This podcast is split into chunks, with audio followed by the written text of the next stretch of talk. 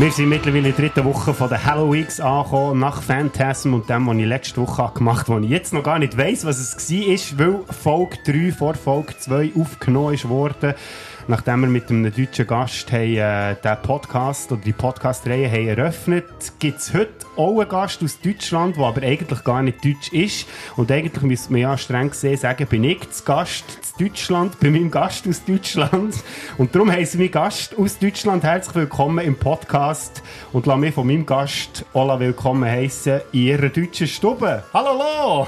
Hallo, willkommen in meiner Stube. ja, merci vielmals. Wir hocken ja hier wirklich in Deutschland irgendwo in den nördlichen Breitengraden, kann man glaube sagen. Ja, nord ja, nordwestlichen. Ja. ja. Und näher gehen wir da gar nicht drauf ein, weil wir auch nicht wollen, dass du plötzlich Fans hast von deiner Hüttenstelle. Es ist so geil gefunden, was du in diesem Podcast mit mir besprochen hast. Weil du bist echt prädestiniert, für über das zu reden, was wir heute reden, weil ich ja vorhin chinesische Nudeln bei dir gesehen in der Küche. ja, ich war schon immer bekannt für meine schlechten Übergänge. Hm? Das sagst du gar nicht mehr dazu. Nein wir wissen alle, wenn man etwas gerne isst aus einer bestimmten Kultur, ist man automatisch Profi und äh, Fachmann, Fachfrau, wenn es um die Kultur geht. Und um diese Kultur hier geht es heute. 我想利用我杀小倩啊！冇错，最近佢哋对我好不满，睇嚟我哋都系正邪不能两立。呢只妖怪嘅法力好高强，咁样你斗唔斗得赢佢㗎 ？ja, da haben wir natürlich jetzt alle jedes Wort verstanden. Aber um was geht's? Wir reden über die Chinese Ghost Story Reihe. Du hockst hier so ganz angestrengt, Lo. Ja. Freust du dich nicht drauf jetzt? Äh, Mal, es ist super. Ich bin halt hier, ich hocke auf einem sehr bequemen Sessel. Du hast gesagt, ich muss näher ans Mikrofon und ich kann nicht hinten liegen in ja. diesem Sessel. Willst du, noch, willst du dich noch ein bisschen umplatzieren, dass es ein bisschen bequemer ist? Nein, mit dem Stuhl geht das eben nicht. Schau, ja, sonst hockst du so, doch hier, so weißt du, es hat noch ein Sofa nebendran. Ja, dann müsstest du halt einfach das Mikrofon haben. Nein, da bin ich zu faul. Ah, also gut. Ja. Dann schaue ich jetzt einfach ganz angestrengt. Ja. Mhm. Bringt es so, dich raus? Nein, überhaupt nicht. Noch nicht. solange, solange ich dich schon kenne, bringt es mich nicht raus. Mein Bier ist schon fast leer. Ja, das ist gut. Ähm, dann fangen wir doch jetzt mal an mit dem ersten, oder mit dem Film, oder der Filmreihe, was heute darum geht. Eine Filmreihe aus China. Gewitzte Leute haben das schon gehört, am Titel erstens, zweitens am kleinen Trailer-Ausschnitt, den wir eingespielt haben. Es geht um Chinese Ghost Story, also chinesische Geistergeschichten. Und äh, was ganz schön ist, und darum bist ja du heute auch zu Gast, beziehungsweise ich zu Gast bei dir, ähm, du hast die ganze Filmreihe auf DVD gekauft, die liegt hier vor uns. Du hast die sogar noch extra aus einem Lager geholt, wo du gewisse Möbel äh, und Sachen noch deponiert hast. Das finde ich also sehr schön. Also mhm. ich bin jetzt ja so oder so gezügelt, du hast das Lager geräumt, aber es ist ja schon festgestanden, dass du kommst, bevor ich überhaupt gewusst dass ich eine neue Wohnung habe. Und dann habe ich gesagt, dann muss ich extra die Filme aus dem Lager holen. Aber jetzt bin ich aber eh schon gezügelt, also habe ich es sowieso hier gehabt. Ja, jetzt stehen sie hier vor uns und wir haben es auch noch extra noch einmal geschaut. Ja. Wir haben die in unserer Kindheit schon auf und ab geschaut, Chinese Ghost Story 1 bis 3. Und du hast sie, glaube ich, recht lange nicht mehr gesehen. Also du hast jetzt so die DVDs, obwohl du die schon ein Zeitchen hast, noch gar nicht geschaut. Ja, die waren noch verpackt. Ja, der erste war, glaube ich, offen. Oder? Der erste war offen, gewesen, ja. habe ich nicht geschaut. Ja. Warum hast du jetzt die gar nicht geschaut bis heute oder bis gestern, wo wir den ersten geschaut haben? Das ist eine gute Frage. Ich habe sie mal gekauft und dann hat es irgendwie nie gepasst. Und dann bin ich gezügelt und sind sie ein Jahr lang im Lager gestanden. Dann hast du gesagt, «Äh, lo, können wir Chinese Ghost Story schauen?» Und dann gesagt, «Okay.»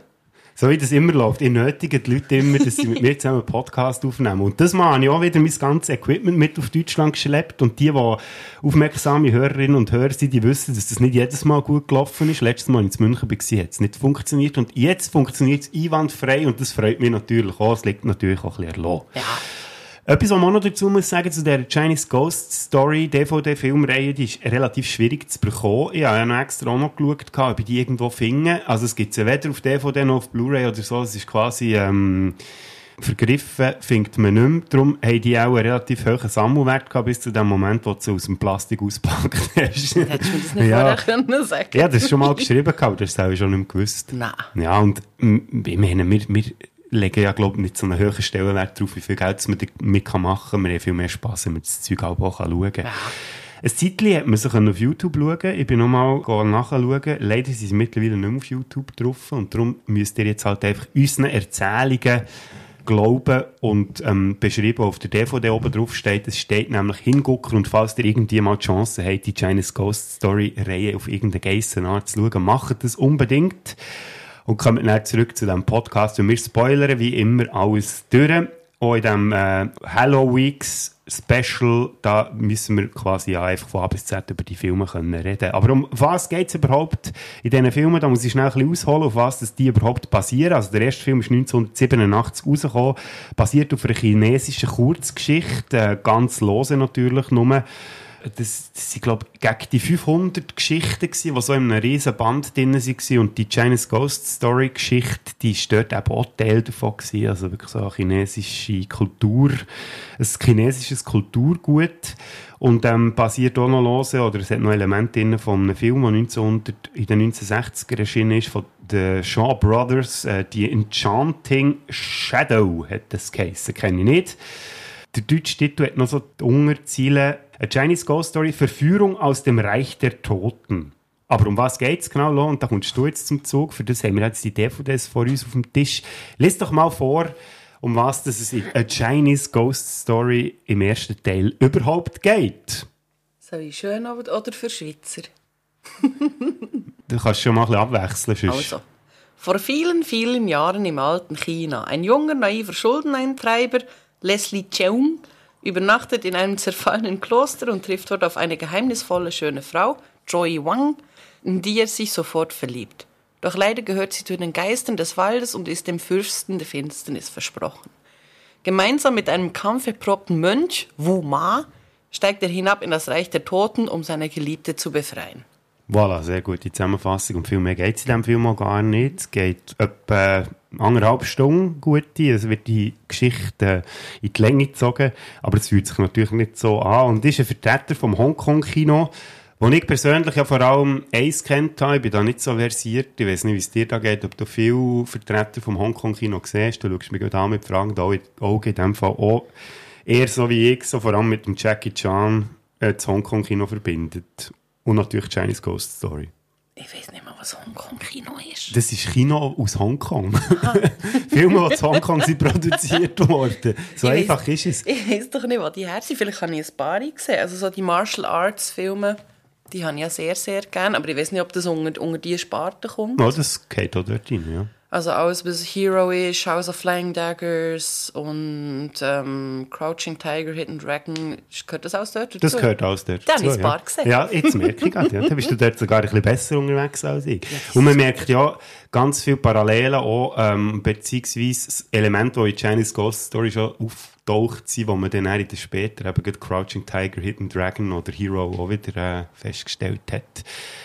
Da kommen wir dann später noch drauf. Jetzt, wenn wir zuerst ein bisschen über die Hintergründe noch ein bisschen von diesem Film weiter erzählen. Äh, Regie geführt hat ein Mann namens, Achtung, jetzt fängt es schon an, ich müsste verzeihen, ich habe keine Ahnung, ob ich das Zeug richtig ausspreche. Ching Sui Tung ist der Regisseur. Der hat alle drei von der Originalreihe hat er inszeniert. Gehabt. Kennt man vor allem sonst noch weil er in den 90er Jahren mal einen Jet Li-Film gemacht hat und äh, 2003 so eine Steven Seagal-Gurke, The Belly of the Beast, wo aber alles nicht wirklich erwähnenswert ist. Und sonst so, außerhalb von dem kennt man ihn wahrscheinlich jetzt nicht, wenn man eben in, Hongkong, äh, in dieser Hongkong-Kino-Film-Babu drinnen ist. Produziert ist der Film vom äh, wesentlich bekannteren her. Um, Joy Hawk heisst der Typ, der hat einen kleinen zweifelhaften Ruf. Der war vor allem berühmt berüchtigt, gewesen, dass er ähm, ziemlich den Finger drauf hatte und er die Sache immer hat wollen, inszeniert haben, wie er sich das wünscht. Legende besagt, dass er sogar mal Schauspieler in einem Studio eingeschlossen hat, bis sie die Szene genau so gemacht, wie er das hat wollen. Und Gerüchteweise soll es eben hier um den ersten Chinese Ghost Story Film gegangen sein. Dann haben wir äh, Darstellerinnen und Darsteller. Wir haben drei Hauptfiguren, würde ich mal behaupten. Einerseits der von dir schon angesprochene Schuldeneintreiber, gespielt von Leslie Chang. Im Film heißt er Ling Choi Sang. Der Leslie Chang, das ist eine sehr wichtige, eine wichtige Figur für das asiatische Kino. Hatte aber leider auch ein eine tragische Geschichte gehabt. Am 1. April 2003 hat er sich äh, selber umgebracht, ist vom Hotel aus dem 24. Stock gegumpelt. Weil er Depressionen hatte über, ähm, ja, über Jahre hinweg. Er ist mit, eben mit 46 hat er sich nicht das Leben genommen. Und das hat so ein bisschen etwas ausgelöst, so dass man 20 Jahre nach seinem Tod, jetzt geht das Jahr wieder, auch, ähm, gibt es immer noch Veranstaltungen, die ihm so ein bisschen in Gedenken gewidmet sind. Also ganz eine tragische Geschichte. Gut, das wäre mal einer, der da mitspielt. Dann hätten wir Joey Wong, den du vorhin auch schon gesagt hast, äh, die spielt hier Siu Sin, also ein Geisterwesen. Und der Wu Ma, wo der Chek Hisiab, jetzt fängt es schon an, spielt, oder ähm, viel einfacher, man könnte echt sagen, der Kung Fu Ma mit Bart. ich glaube, einigen wir uns auf das. Äh. Das wären so die drei Hauptfiguren und er braucht es natürlich auch einen Gegenspieler oder in dem Fall eine Gegenspielerin und das wäre der Baumteufel in diesem Film oder der Baumdämon. Oder das Baummonster. Baummonster, ja, das ist echt so die grosse Zampanose hinter allem, wo ähm, die Geisterwesen um sich schart und eigentlich so ein bisschen das Hauptgegnerwesen ist in diesem Film. Gespielt wird das Wesen lustigerweise vom Xiu Ming Lao. Und äh, die gehört jetzt vielleicht am Namen schon an. Es ist ein Mann und nicht eine Frau. Das habe ich lustigerweise nie gewusst. Ähm, wir haben die Filme eben als Kind schon viel gesehen. Es ist mir nie aufgefallen, dass das ein Mann hätte gewesen sein. Er war schon ein begnadeter Tänzer. Gewesen. Und ja, das sind so ein bisschen die, die, die den Film ausmachen, sage ich jetzt mal, so die vier wichtigsten Figuren die chinesischen Volksmythen, die darauf basiert, haben wir auch schon gesagt, da sind eben mehrere hundert Geschichten entstanden und die Geschichte ist eine davon gewesen. Und aus dem heraus entstanden ist so ein wilder Genre-Mix aus Action, Martial Arts, Rom-Com, jetzt auch noch so ein bisschen Element drin, könnte man fast sagen. Dann Fantasy natürlich Horror und auch ein bisschen Slapstick. Also so ein bisschen Buster Keaton, Charlie Chaplin-mässig zum Teil. Oder eben auch so wie Jackie Chan, der hat sich ja die beiden so als Vorbild genommen. Das merkt man ja in seinen Filmen. Auch noch, ähm, extrem gut, dass er sich von denen inspiriert und das merkt man eben hier auch bei Chinese Ghost Story. So, und bevor ich hier definitiv in einen Monolog ausarte, möchte ich doch meine Gesprächspartnerin wieder mal ein bisschen zu Wort kommen lassen. Wir haben jetzt so ganz viele Genres, die da in einen Topf geschmissen werden und normalerweise kann es ja sein, dass das überhaupt nicht funktioniert oder aufgeht. Gerade bei amerikanischen Produktionen geht es ja vielfach ein bisschen die Hose. Wie denkt es jetzt hier, also ich würde jetzt sagen, das, Genre, das Hauptgenre, das ihm so ins Auge sticht, ist ganz sicher ähm, Komödie. Das ist das, was man so mitbekommt, eben mit den Witzen, mit der Art, wie es gefilmt ist. Der Film nimmt sich selber nicht allzu ernst.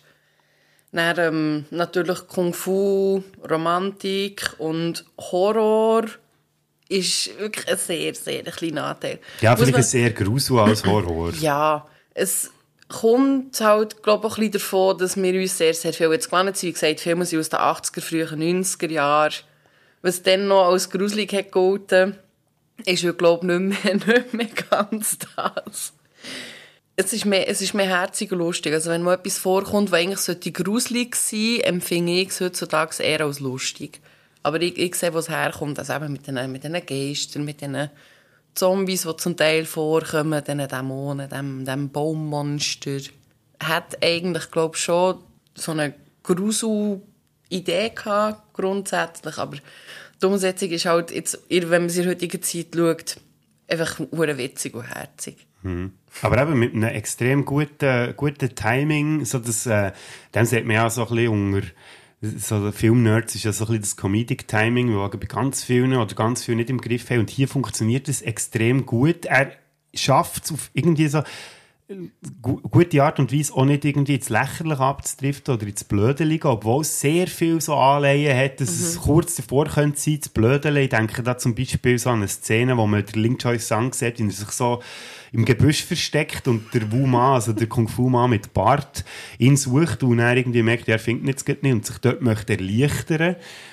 Und äh, ja, dort hätte es gut können sein, dass er ihm jetzt irgendwie auf den Gring kackt oder so etwas, wird ja dann nicht gemacht und so. Also es ist wirklich so ein bisschen, sie schaffen es immer so kurz vor dem Lächerlichen zu bleiben, durch den ganzen Film, durch so, dass es irgendwie noch charmant ist. Und ich glaube, das ist das richtige Wort für den Film zusammenzufassen. Einmal der erste. Sehr charmant. Mhm. Durch das, dass wir ja die Filme als Kind viel gesehen haben, hast du mir gestern noch gesagt, bei Filmen, die man von Kindheitstagen noch kennt, ist es ja manchmal so ein bisschen, oder besteht das Risiko so ein bisschen, dass wenn man sie dann später schaut, ich meine, du hast die jetzt seit etwa 20 Jahren nicht mehr gesehen wahrscheinlich, mhm. dass man ein bisschen enttäuscht ist, weil man merkt, ja, okay, so cool sind die gar nicht gewesen. Wie ist jetzt das bei Chinese Ghost Story gewesen? Du strahlst gerade im Gesicht, darum kann ich mal, schon mal ein bisschen erahnen, was herläuft. Ja, das ist jetzt einer von diesen Filmen, wo, wo ich jetzt nach gut 20 Jahren, wenn nicht sogar noch länger, nochmal schauen kann und einfach immer noch geil finde. Wenn nicht sogar noch ein bisschen besser, als was ich als Kind habe gesehen Wow, geht sogar noch. Ja, ja aber ich meine, es ist 20 Jahre her. Wir sind mittlerweile im Alter, wir können sagen, oh, den Film habe ich seit 20 Jahren gesehen. Das stimmt es ist schon ein bisschen, Ja, es ist schon fast ein bisschen beängstigend langsam. Viele Filme, die ich aus der Kindheit kenne, wenn ich sie nochmal schaue, ist dann so, aha, okay, ja, ne, heute habe ich viel bessere Erinnerung. Und dann wirklich, gut, du hast schon noch gesagt, ich habe glaube noch nie auf so einem grossen Bildschirm mhm. gesehen, nur früher auf dem kleinen Kackding, weißt, mit der VHS, ja. genau. Jetzt haben wir mal auf einem grösseren Bildschirm, auf DVD haben wir geschaut und es, es schadet mir überhaupt nicht. Klar, du siehst jetzt ein bisschen besser, weißt, Spezialeffekte nimmst du ja jetzt eben mit unserem heutigen Bewusstsein mehr wahr. Das sind nicht so super CGI oder weiß auch nicht was sie waren, aber es, es, es tut mir überhaupt nicht irgendwie den Charme eben wegnehmen. Mhm. Ich finde, er ist immer noch genauso gut, wie wo man ihn als Kind gesehen hat. Ich finde, er gewinnt sogar noch fast ein als Charme, weil, ähm, gut, dass du hast angesprochen, oder CGI äh, spielt in diesem Film definitiv nicht viel Rolle, oder eine grosse Rolle. Man hat so zum Teil kleine Computereffekte drin, die sind aber wirklich sehr rar gesagt. Minimal, ja. Und das meiste ist wirklich handgemacht, also sei es irgendwie durch die ganze Martial Arts Geschichte, die man ja aus China kennt, die Leute, die irgendwelche Drähte so durch das Zeug fliegen. Dann hast du ganz viele so Stop-Motion-Sachen oder ähm, Animatronics, wo wirklich eben, wenn man es dann auf DVD sieht, siehst du ja, früher eben auf dem Video hast du das gar nicht gesehen, dort hast du wirklich das Gefühl gehabt, boah, krass, oder? Mhm. Und jetzt siehst du so, wie die Effekte wirklich gemacht sind, aber das gewinnt für mich noch ein bisschen an Charme dazu. Mhm. Und dann auch die ganze Nebelgeschichte. Sie bauen sehr viel Nebel ein, so als Effekt, was ja auch ein kleines, ähm, ein Mittel kann sein zum Kaschieren, dass man vielleicht ein bisschen billigere Sets unterwegs ist, damit man nicht sieht, dass es irgendwelche Pappmaché sind oder so, irgendwelche Karton, äh, die sie das irgendwie überspielen. Aber eben durch das, Not macht erfinderisch und Not macht am Schluss irgendwie auch genau den Charme aus von dem Ganzen. Und für Filmfreaks ist es eben auch spannend, nachher mal zu sehen, wir haben ja gestern auch geschaut und gesagt, aha, schau, das ist jetzt Stop Motion mit so, mit so Figürchen, mhm. mit Puppen. Und dann, aha, schau, jetzt haben sie das Kostüm an, jetzt, ja. sind, sie, jetzt sind sie in der Maske, jetzt sind es Menschen. Dann, aha, jetzt ist es wieder Stop Motion und das ist jetzt ein Computereffekt. Das ist eben auch spannend als Zuschauer, wenn dich dafür interessierst, zu sehen, welchen Effekt, welche Art haben sie jetzt hier angewendet und wie haben sie die Übergänge gemacht und dann so ein bisschen zu schauen, ein bisschen genauer herzuschauen und herauszufinden, was haben sie jetzt in dieser Szene gebraucht und das hat aber schon hure gefällt. Ja, eben. Und die Mischung macht es ja aus, oder? Du kannst mhm. wirklich sagen, es ist alles halt dem Computer entstanden und dort hast du noch gemerkt, so die Unterschiede. Eben jetzt in dieser Szene ist, oder die Perspektive, da brauchst du eben Stop-Motion, aber hier macht es jetzt mehr Sinn, durch das, wie sie agieren, dass jetzt Leute in einem Kostüm sind und so. Also eben wirklich wunderbar. Das wäre mal zu den Effekten. Über äh, Figuren haben wir noch gar nicht so gross. Du hast den Hang auf, du kannst einfach reden, gell? hast du noch Blick wieder? Ja, die Lo geht jetzt schnell Bier holen. Braucht man zwischendurch auch, weil wenn man viel redet, muss man ja auch viel trinken. Ja, jetzt hier mal zusammengefasst kurz sagen. Also, ihr merkt, wir sind in diesen Filmen sehr aufgeschlossen. Ich bin gespannt, wie es dann bei den nächsten Teilen weitergeht, weil das der erste Klassiker ist. Das ist unbestritten. Dann übrigens auch noch eine Podcast-Folge zu empfehlen von Devils and Demons. Das ist ein Horrorfilm-Podcast aus Deutschland. Die haben auch schon mal über die erste Chinese Ghost Story geredet. Und diese Folge habe ich natürlich auch noch gelesen in Vorbereitung auf den Podcast mit der Lo. Vielleicht wollt ihr dort auch mal reinhören. Sie haben dann die zwei weiteren Filme nicht geschaut. Das ist dann uns vorbehalten und darum bleibt doch unbedingt auch hier dran. Die Lo hat jetzt ein Bier hergebracht. Sie sagt zwar wieder raus, keine Ahnung, was sie jetzt macht. Sie muss schon wieder bisseln natürlich, ja. Und was mein Plan wäre, ist natürlich jetzt über äh, die Schauspieler und Darsteller reden und auch über ihre Figuren, weil ähm, das ist halt auch einfach, mit dem steht und geht die ganze Chinese Ghost Story Geschichte, die werden hier im ersten Teil aufgebaut kommen dann auch irgendwie in gewissen Formen dann auch wieder zurück in der Fortsetzung, aber dazu dann später. Es macht überhaupt keinen Sinn, wenn man in einem Podcast selber am Umteasen ist, aber ich muss irgendwie Zeit überbrücken. Ah, ich kann ja natürlich auch noch ein bisschen erzählen, was ich eigentlich genau mache. Ich bin ja nicht nur in Deutschland bei zum Podcast aufnehmen, sondern ich bin auch noch kurz einen kleinen Abstecher auf Holland machen. Auf Groningen kann ich übrigens allen empfehlen, die dort noch nicht waren. Eine wunderbare Stadt, wo ich eigentlich nur per Zufall bin aufmerksam wurde, weil ich äh, habe gesehen, dass die eine Rolling Stones Ausstellung haben dort und darum bin ich dann auf Groningen gegangen, habe zwei wunderbare Tage dort verbracht, wirklich super sympathische Stadt. Die Ausstellung war super, es hat gutes Essen gegeben und ich muss glaube sagen, sind echt Holländer die sympathischsten Menschen auf dem ganzen Planeten? Ich weiß es nicht, ich würde es fast behaupten. Oder auch zumindest die freundlichsten. Gut, die ist mittlerweile zurück, sie hat Bier gebracht und dann können wir ja mit dem nächsten Programmpunkt weitermachen, den ich vorhin schon angesprochen habe. Die Figuren in diesem Film, mit denen steht und geht ja, also meine Defekte können noch so gut sein, wie sie wollen, aber ähm, man braucht ja ein paar Sympathieträger. Und die Hauptfigur ist, wie gesagt, der Ling Choi Sun, gespielt von Leslie Chang. wo einen Schuldeneintreiber spielt, der permanent muss Angst haben eigentlich, das spielt ja in einem mittelalterlichen Setting, das haben wir noch gar nicht gesagt, einfach in China in früheren Zeiten, also noch nichts mit Autos und so, und dort waren auch noch ein bisschen, ähm, grobere Zeiten gewesen, sage ich jetzt mal. Wenn ein Schuldeneintreiber irgendwie unterwegs war, dann hätte er Angst haben, dass er, dass er äh, geköpft wird oder weiss ich was. Er ist äh, ziemlich tollpatschig unterwegs, geratet am Anfang auch in den Angriff von einem Kung-Fu-Krieger irgendwie rein, wo dort so eine Räuberband auch abmetzelt, wo schon Blut spritzt und Köpfe fliegen und so, da sieht man schon mal, was es tätscht. Und das zieht sich durch den ganzen Film durch mit dem Ling. Er ist wirklich mehr, ähm, mehr Glück als Verstand. Darum, jetzt ihn so als Hauptfigur kann man, glaube ich, so, schon so ein bisschen rausheben. Er ist sicher auch der mit der meisten Zeit oder wo die meiste Präsenz bekommt in diesem Film. Hat er für dich funktioniert so als Hauptfigur, auch schon mit der Einleitung am Anfang? Wie würdest du ihn so einschätzen als Sympathieträger und Hauptfigur? Funktioniert absolut, ist klar. Aber von Anfang an, man weiß ganz genau, er ist die Hauptfigur. Er ist, er ist sehr sympathisch, aber so ein bisschen dümmlich, aber auch sehr, sehr wohlwollend, ehrlich, nett er möchte ja jeden Konflikt immer lösen. Genau. Wenn zwei fighten gegeneinander, dann ist er der, der nachher hergeht und sagt, nein, mit Liebe müsst ihr doch das mm. lösen. Liebe ist die mächtigste Waffe auf der Welt, wo man sich so an Ring lenkt, irgendwie auf eine Art. Aber dann findet, eigentlich hat er ja recht auf eine Art. Vertragt euch endlich, begrabt die Schwerter und umarmt euch in Liebe. Und glaubt mir, der Himmel ist grenzenlos und die Liebe ewig. Liebt euch, anstatt euch zu bekämpfen. Glaubt mir doch, die Liebe ist die mächtigste Waffe. Schwätzer. Gerade so in der Zeit, wo er lebt, wo auch nicht viel mit Liebe genau. holen ist. Aber er ist so der Sympathieträger par excellence. Macht Entscheidungen immer aus dem Herz, lügt nie. Außer so kleine Notlügen, aber nur, wenn es dazu zum dient, größeren edlen Zweck. Genau. sehr, sehr, er ist sehr, sehr nobel, genau.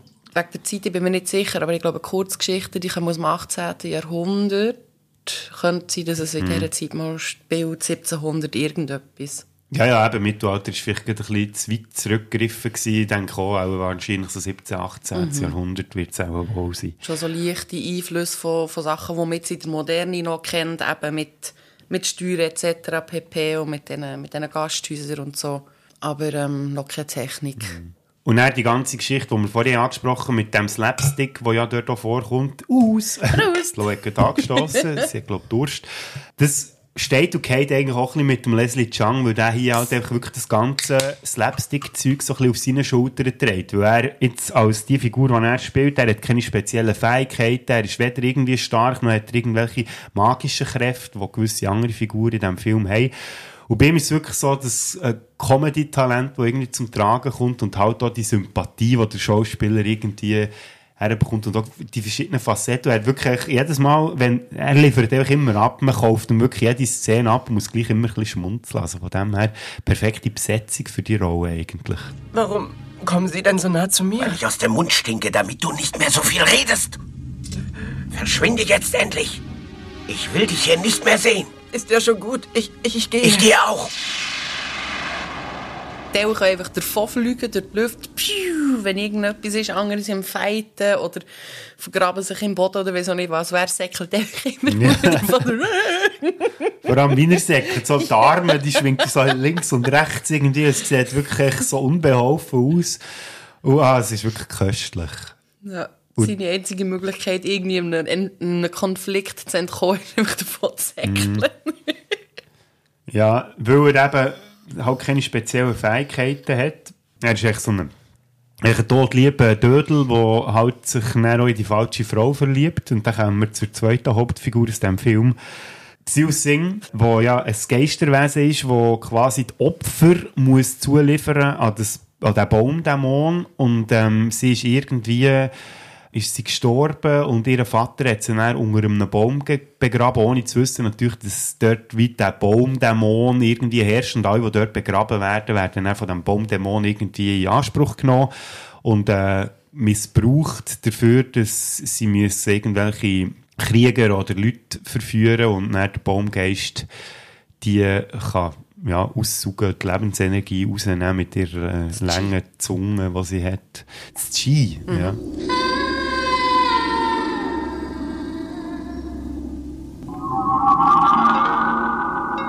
Sie ist natürlich auch wunderbar ähm, Joey Wong, wo schon am Anfang den Link Choice ein bisschen beobachtet und ihn eigentlich möchte verführen, der aber irgendwann merkt, nee, der ist irgendwie zu gut und dann verlieben sie sich eben den und das ist dann so ein bisschen die Handlung von diesem Film, dass er sie eigentlich möchte retten hat das für dich auch funktioniert? Jetzt das Zusammenspiel, die Chemie zwischen diesen beiden, das ist ja noch etwas, wo man vielfach so ankreidet, dass man sagt, ja gut, eigentlich hat es mir gepasst, aber die Chemie zwischen diesen beiden, ich hätte denen nie abgekauft, dass die sich ineinander verlieben. Wie ist das jetzt da?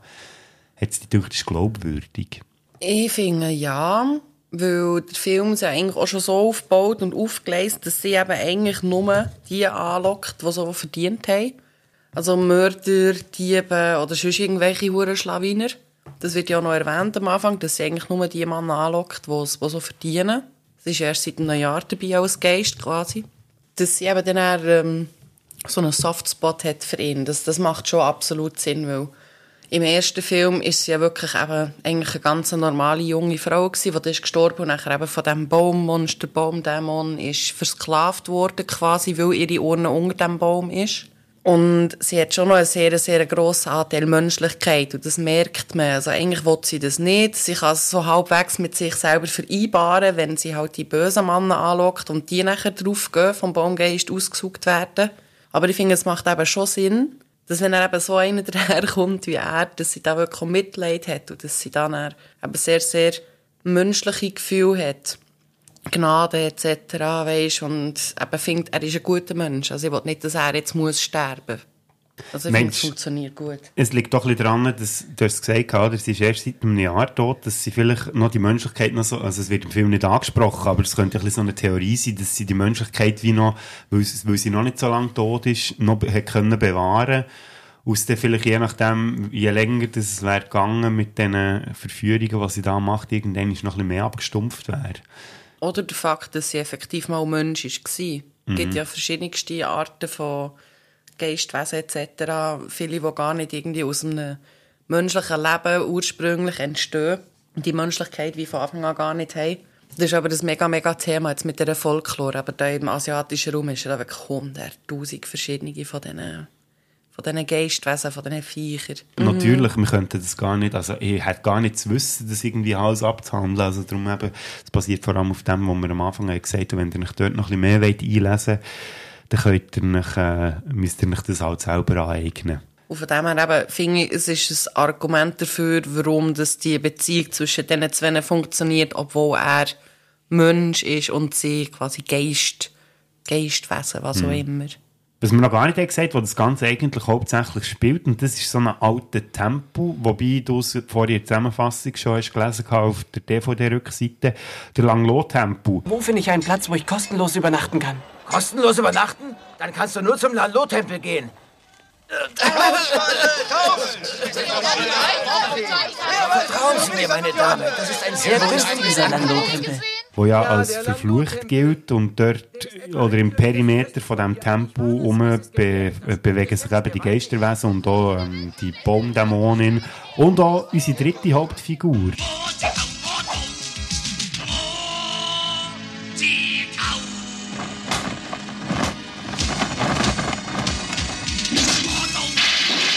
Der äh, Kung-Fu-Mann mit Bart wo früher auch mal, wo früher mal ein Marschall war, nehme jetzt mal an, dass das auch ähnlich ist, so wie ein, wie ein Sheriff oder ein Polizist oder so etwas in unserer Zeit. Ist auf jeden Fall auch ein Gläubiger, hat ähm, übermenschliche Kräfte und tut dort auch so ein bisschen für Recht und Ordnung schauen. Also der ist schon seit Jahren in diesem Tempo und haltet sich auch dort auf, weil er sich irgendwie manchmal so der, also er hat sich irgendwie distanziert gefühlt von den Menschen und fast näher an den Geistern, bekämpft aber irgendwie Geister und Menschen. Und ist echt so ein kleiner, so ein Einsiedler geworden durch das und hockt dort in diesem Tempo und greift einfach dann ein, wenn er das Gefühl hat, dass die Dämonenwesen und die Geisterwesen einfach eben auf Leute losgehen, die es nicht verdient haben, weil er selber ja findet, also so nur nach 15 Opfer von ihnen sind ja meistens irgendwelche krude Personen, irgendwelche Krieger oder äh, sonstige Wüstlinge, die einfach nichts Besseres verdient haben als der Tod, dann hat er eigentlich nicht viel dagegen, wenn der Baum, der Mond die irgendwie abzügelt. Aber wenn es eben um Leute geht, wie so einen Link Choi San, so einen ehrlichen, reinen Mensch, der findet dann auch, nein, das läuft nicht und so, und dann greift er dann ein. Und der ist am Anfang ja so, weil der Link Choi San ja eine Übernachtungsmöglichkeit sucht, als Schuldeneintreiber hat er kein Geld und geht in den verflucht langen Lottempo.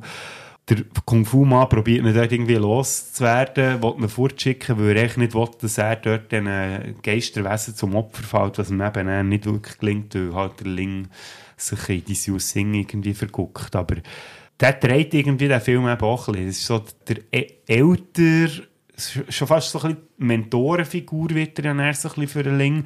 Und sie zwei zusammen bestreiten ja so ein bisschen die ganze Geschichte und ja, er ist halt einfach so ein bisschen der Gegenpol zum Ling, weil der Ling ist eben, wie gesagt, so ein tollpatschiger Gutmensch und der Kung-Fu-Mann mit Bart, Yen heisst er im Film, das ist so der der, der für die Action-Szene zuständig ist und der, der wirklich so die ganze Kung-Fu-Scheiße drauf hat, plus noch irgendwelche magischen Sachen und das gibt eigentlich ein recht gutes Gespann, die zwei. Also, es, es hat für mich schon so fast ein bisschen Buddy-Cop Duo-mässig irgendwie so zwei Typen, die sich dort finden und sich irgendwie zusammenraufen. Aber es funktioniert von mir aus gesehen auch recht gut. Die Chemie, die wir vorhin angesprochen haben, zwischen dem Ling und der Siu Sing, finde ich zwischen dem Yen und dem Ling auch sehr gegeben. Also, das ist ja so ein Klassiker, besonders in den älteren, in den älteren asiatischen Filmen, dass es eben in den Kung-Fu-Filmen immer noch so eine Mentor-Rolle gibt. Wenn du jetzt mal schaust bei Drunken Master, also ist ja quasi eigentlich die ganze Filmreihe ist ja nach dieser Mentorfigur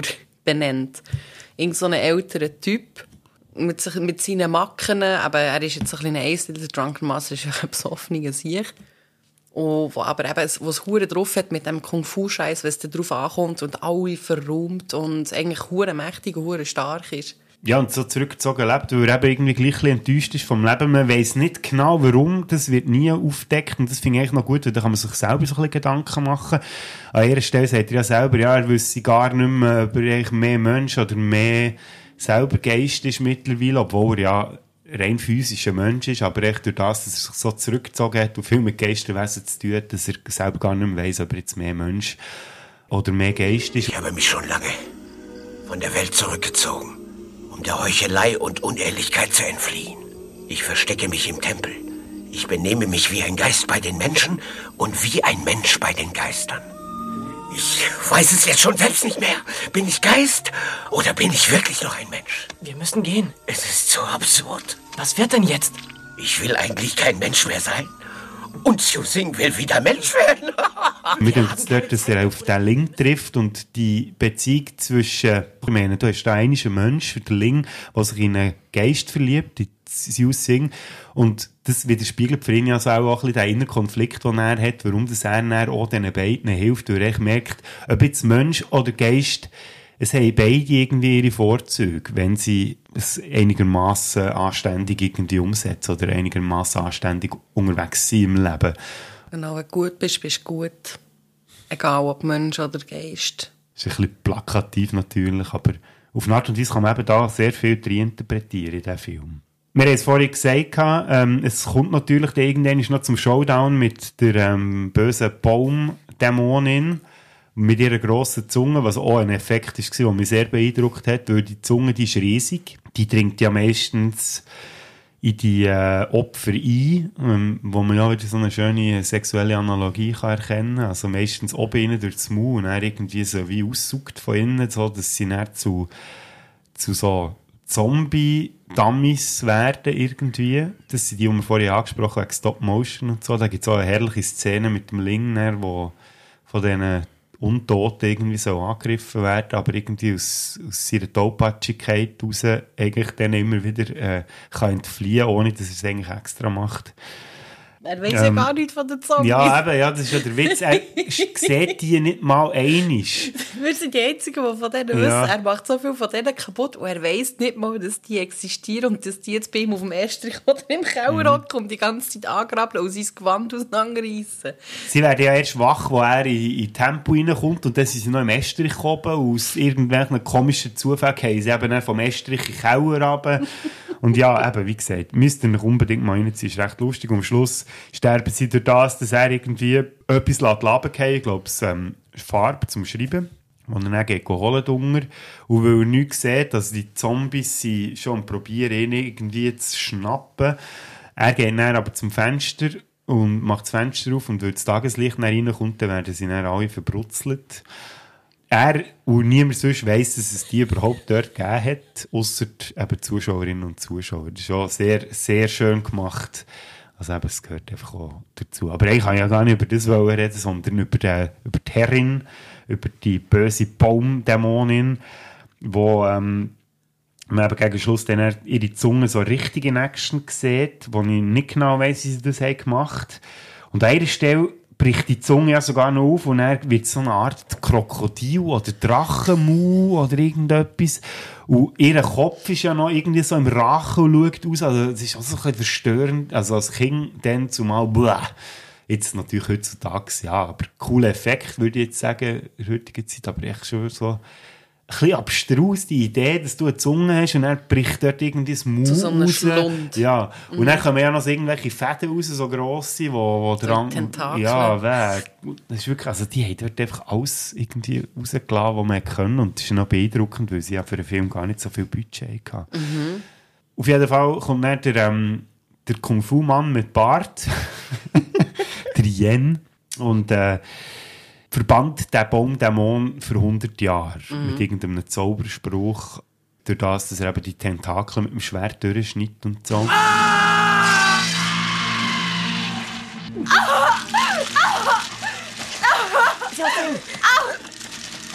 Siu Sing! Siu Sing! Siu Sing! Hier! Bist du verrückt? Du weißt, sie ist gefährlich. Was willst du noch von ihr? Sie wurde doch gezwungen. Du solltest sie verstehen.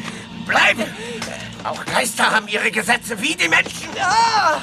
Sollten uns nicht in alle Angelegenheiten der Geister einmischen. Verstehst du mich, Leon? Aber den Dämon habe ich besiegt. 100 Jahre wird sie nichts mehr anrichten können. Die Macht der Herrin ist gebrochen.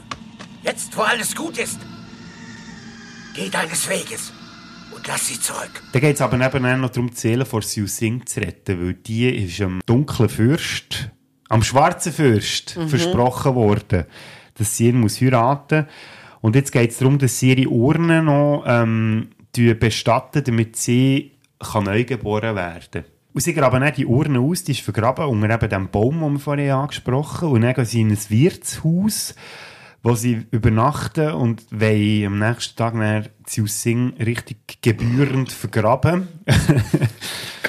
ich muss lachen, weil die Leute jetzt gekorpset hat, aber der hat es wahrscheinlich gehört. ja, es macht nichts. Jede Körperöffnung, die hier offen ist, die darf etwas dazu beitragen Ich würde mich muten, wenn ich könnte, aber das kannst du hier gar nicht. Ja, das muss man sagen, der kann ich. Nein, das macht doch das nichts. geht einfach nicht.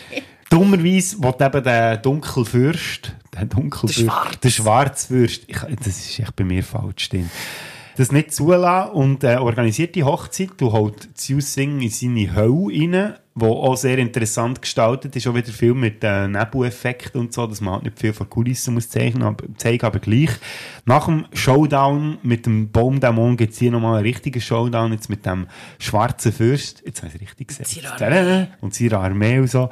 Was ja auch wieder krass ist, mit, von den Effekten her, wie, wie sie das dort machen. Ich meine, der schwarze Fürst, der steht so auf einer, auf einer Empor, Emporebene, irgendwie so auf, auf einer Stege, irgendetwas, so quasi fast ein bisschen altarmässig. Und äh, sie, der äh, Ling und der Kung-Fu-Mann mit Bart werden dann auch noch irgendwie so an einen Felsen geschmettert, wo dann irgendwelche Arme rauskommen. Und noch eine, eine riesige Sache, aber am Schluss wird er auf jeden Fall noch umgebracht, der schwarze Fürst. Sie bringen es auch mal irgendwie her und holen dann Siu Sing zurück in die Welt, also ins Diesseits, und schaffen es dann auch, sie zu begraben, so dass sie dann wiedergeboren werden kann. Ist nochmal recht abgegangen, so gegen Schluss. Ja, der Aufbau ist schon, schon witzig. Eben zuerst mal so ein bisschen Story aufgebaut, hat heute da, dass man Bescheid weiss. Und nachher gegen Schluss von der Film, und nicht nur beim ersten Film, sondern bei allen Filmen, so, ja. gegen, nach der Hälfte, gegen Schluss vom Film, her, packen sie nochmal alles aus. Spezialeffekte in dem Rahmen, wo sie zur Verfügung haben, Martial Arts, dies, das, dann ist nochmal voll Action wie ein Mohren. Aber eigentlich alles mehr oder weniger am Ende vom Film, ja. Also es wird auch nie langweilig. Und dann ganz, ganz am Schluss vom Film nochmal so ruhig, mit noch so ein bisschen Slapstick und dann plötzlich ist fertig und dann denkst du, okay. Ja, ja. Ja, er hört ziemlich so unvermittelt auf. Was ja irgendwie noch interessant ist, ist, dass ähm, Xiu Sing und der Ling dann ganz am Schluss ja wie nicht mehr so den Moment haben, weißt, so, es gibt ja in vielen Filmen, wo man dann nochmal so, ah, oh, dann küsst man sich noch und verabschiedet sich und so, das gibt's hier nicht. Sie kommen zurück aus dieser Höllenwelt vom schwarzen Fürst und Tag bricht an und weil sie ja Geist ist, darf sie nicht ins Tageslicht kommen und der Ling verdeckt so das Fenster, damit die Sonne nicht reinscheint und sagt ihr, sie müssen zurück in ihre Urne. Und das macht sie dann auch und sie haben dann gar nicht mehr so den Moment untereinander, was ja irgendwie auch ein bisschen schade ist, aber ja, eigentlich auch gut, finde ich jetzt gerade im Zusammenhang mit dem Film. Die Sonne geht auf. Ich muss euch jetzt verlassen. Siu Sing werde ein guter Mensch. Ich werde dich nie vergessen. Dass ich dich nicht wenigstens noch einmal sehen kann. Sei vorsichtig. Das sind ja in den heutigen Filmen meistens genau die Szenen, wo du als Zuschauer da hockst und denkst, ja, ist ja gut, jetzt könnt ihr mal hören, es ist, Ja, ja. wir wissen, was ihr füreinander empfindet, jetzt verreis. Ja, ja. Da ein kleiner Callback an das Telefongespräch aus No Time to Die. Einfach, dass ich, dass ich James Bond hier nochmal erwähnt. Just need more time. If we only had more time. You have all the time. Das ist jetzt eben die Antithese zu dem, was wir jetzt gerade gesagt haben. Oder besser gesagt, ein negatives Beispiel, wie man es nicht machen sollte. Darum bei China's Ghost Story haben sie es relativ gut gemacht. Und man muss allgemein sagen, der Film, der hat keine Längen. Äh, Das ist natürlich auch der Laufzeit geschuldet. Der geht 92 Minuten, ist rasant. Also wir haben jetzt schon fast 50 Minuten über den Film geredet. Und man könnte auch noch ganz viel anderes darüber sagen. Aber eben, er ist wirklich sehr kurzwillig hat keine Längen, super Effekte, ist eigentlich eine schöne Geschichte und auch immer wieder äh, ein schöner Spass zum Wiederschauen. Auch wenn es jetzt below 20 Jahre gedauert hat. Dauert wahrscheinlich jetzt nicht wieder 20 Jahre. Wüsst nicht, Äh, nicht. wüsst nicht. Jetzt habe ich ihn ja gesehen. Ja. Was man vielleicht noch muss sagen, wie der Film am Schluss ganz aufhört, ist mit einem ganz billig gemachten Regenbogen. Macht aber nichts. Äh, und der Yen, also der Kung-Fu-Mann mit Bart und der Ling, die reiten zusammen weiter. Und da denkt man sich so, oder weiss nicht genau, sind jetzt die beiden zusammen weiterhin unterwegs und bekämpfen irgendwelche bösen Dämonen. Das weiss man nicht. Man hat dann zumal 1987 auch nicht gewusst, ob es da jemals eine Fortsetzung wird geben. Darum hört er ja einfach so auf. Und ja, bevor wir zu den Fortsetzungen kommen, liebe Lo, ich habe jetzt schon so ein kleines Fazit gezogen zu diesem Film. Dein persönliches Fazit, gibt es da noch etwas so zum Abrunden, wo du möchtest loswerden? Oder ein Fazit zu diesem Film ist eigentlich gar nicht nötig. Wir haben ja schon gehört, wie fest, dass wir beide Freude hatten, den Film wieder mal zu schauen. In der Kindheit gesehen, immer noch auf dem gleichen Level, würde ich jetzt sagen, hat nichts eingebüßt. Gibt es trotzdem etwas, wo du könntest sagen, das hat dich jetzt ein bisschen gestört? In dieser kurzen Laufzeit gibt es gar nicht viel, was ihm kann stören kann. Oder ist gleich etwas so für dich, so, wo du würdest sagen, oder ist das für dich einfach eine runde Geschichte? Das ist für mich recht rund. Und von, von der Trilogie selber muss ich sagen, der erste Film, auch von der Geschichte her, es ist, es ist stimmig, es ist sinnvoll. Der Aufbau ist, ist, ist interessant, aber man kommt noch, noch, noch hinten nachher und kommt noch draus, was jetzt was soll. Einfach ein zeitloser, charmanter und äh, schöner Film. Egal, in welchem Zustand das jetzt ist. Ich glaube, das ist ein Film, den kannst du immer schauen. Geht's dir super, geht's dir scheiße, bist besoffen wie ein Mohren, kannst nicht schlafen. Egal. Den Film kannst du in jedem Gemütszustand kannst, kannst schauen und gibt dir einfach ein gutes Gefühl. Wenn man ihn irgendwo findet, natürlich. Ja, der dann zumal, ich glaube, was ist das, vor fünf oder sechs Jahren, habe ich auf cd.ch nicht Ja. gekauft. Ja, dann bin ich eben auch noch mal schauen. Äh, äh, und ja, mir es auch noch fast gekauft, Reihe, habe es aber dann nicht gemacht. Und jetzt bereust du es? jetzt beiße ich mir die Arsch, dass ich es nicht gemacht habe. Ja, wirklich. Ich Drum- habe gehört, die haben schon fast so ein bisschen Sammlerwert. Ja. Ich kann dir so gerne weiterverkaufen. Nein, nein, das ist gut. Ja. Nein, das Plastik ist nicht mehr drum. Jetzt muss ich es nicht zahlen. Was, letzter Preis? Das ist gut. Vielleicht gleich noch schnell. Ähm, wir haben jetzt über die Figuren geredet in diesem Film und auch so im Gesichtspunkt, dass ja gewisse Figuren wieder auftreten in den nächsten Filmen. Du hast kein Bier mehr gesehen. Das mag ich auch nicht holen. Dann gebe, übergebe ich dir jetzt schnell das Wort für kurz etwas zu deiner Lieblingsfigur zu sagen aus A Chinese Ghost Story Teil 1. Du bist das so. Also, ähm, ist ja nett, dass du mir so ein Thema vorgibst, wo ich überhaupt nicht darauf vorbereitet bin und nicht einfach mir überlässt, über was das ich reden will. Finde ich sehr, sehr nett von dir. Merci, Brütsch. Meine Lieblingsfigur aus dem Film ist natürlich der Kung-Fu-Mann mit Bart. Warum? Gute Frage. Ich habe fünf Bier getrunken, keine Ahnung. Nein, ähm, er ist halt, er ist sehr, sehr witzig. Stehe auf Martial Arts Sachen. Er ist die Mentorfigur. Ich lehre nur Scheissdreck. Wehe, du schneidest das nicht raus. Brütsch, du Sackladen! Du kannst mir doch nicht einfach so unvorbereitet so eine spezifische Frage stellen. und- welches deine Lieblingsfigur ist. ja, und dann muss ich noch erklären, warum. Ja, nur Scheissdreck klären. Ich bin verdammt besoffen. Ich freue mich dann. Oh shit, bist du besoffen? Wirklich? Sollen wir aufhören hier? Nein, jetzt ziehen wir es noch durch. Aber ich rede jetzt einfach nicht mehr. Ja, ich kann das auch noch allein durchziehen. Nein. Hast du etwas gesagt, aber zu deiner Lieblingsfigur? Ja, mehr oder weniger. Ist- ich weiss, das ist ein bisschen fies, mache ich etwa die noch. Das ist hure fies. Und normalerweise bin ich auch kognitiv in einem Zustand, wo ich improvisieren kann. Aber im Moment funktioniert das leider gar nicht. Ja, das macht doch nichts. Der, ähm, meine Lieblingsfigur ist der äh, Kung-Fu-Mann mit Bart. Aha. Und dann würde ich sagen, machen wir weiter mit dem zweiten Teil. Und du musst nicht erklären, warum. Ah, muss ich es sagen? Ja, ich habe jetzt auch Hm. nur eine dumme Ah. Erklärung geliefert. Ich kann noch mal schnell etwas Ah, dann muss ich jetzt noch eine dumme Erklärung Ja, du noch liefern. dumm Also gut, erklären. ich tue jetzt noch schnell dumm erklären, warum der Kung-Fu-Mann mit Bart, oder besser gesagt, der Yen, meine Lieblingsfigur ist. Sexy, so wie ich. So alt ist er eben, glaube ich, gar nicht. Wir haben da schon gestern darüber diskutiert, wo wir den Film haben geschaut wie alt es echt der Wu-Ma war, als er ihn gespielt hat. Ähm, ich könnte es jetzt nicht sagen, äh, da bin ich jetzt zu wenig gut vorbereitet. Er hat auch so einen lustig angeklebten Bart. Das äh, ja, haben wir gestern auch gemerkt. Was mir auch nie ist aufgefallen, lustigerweise früher, weil ähm, dann zumal ist natürlich die Bildqualität ein bisschen schlechter gewesen auf der alten VHS bei meinem Bär.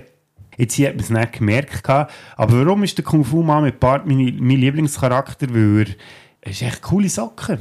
Er hat hure viele coole Fähigkeiten, kann Kung Fu, hat magische Kräfte und so und rettet eigentlich am Link schlussendlich auch den Arsch, weil ohne Kung Fu Mann mit Bart wäre der Link gestorben und dann gäbe es wahrscheinlich auch keine Fortsetzung mehr von Chinese Ghost Story. Apropos. 月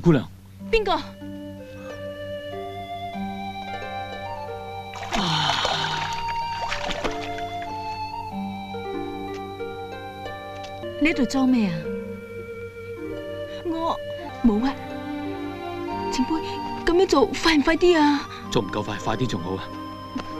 你係咪應該叫我小倩？小倩又好，清歡又好，你唔使緊張噶。至於頭先嘅事，我會同你保守秘密噶。月池，月慈，前輩你咁做太花心啦！大侠乌云变色，狂风挡路啊！而家方面分辨唔到啊！烟尘下点算啊？一路上你妖气冲天，千钧一发，快啲跟我继续赶路。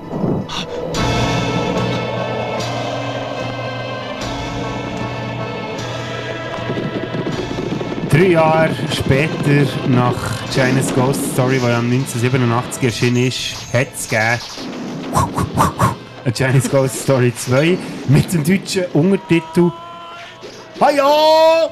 Nein, das da im Diesseits. Und da ist also quasi so ein bisschen eine Glaubensrichtung, glaube ich, in China oder im, im, im chinesischen Volkstum. Der rechte Weg sollte das heissen. Was haben wir da noch aufgeschrieben? Das ist eben schön, wenn ich, mir, wenn ich dann meine Notizen nicht mehr kann lesen kann. Ah, eine Denkrichtung im Konfuzianismus. Konfuzius, Konfuzius, äh, im Konfuzius glauben. Lass den Haare runter. Lass den Haare runter.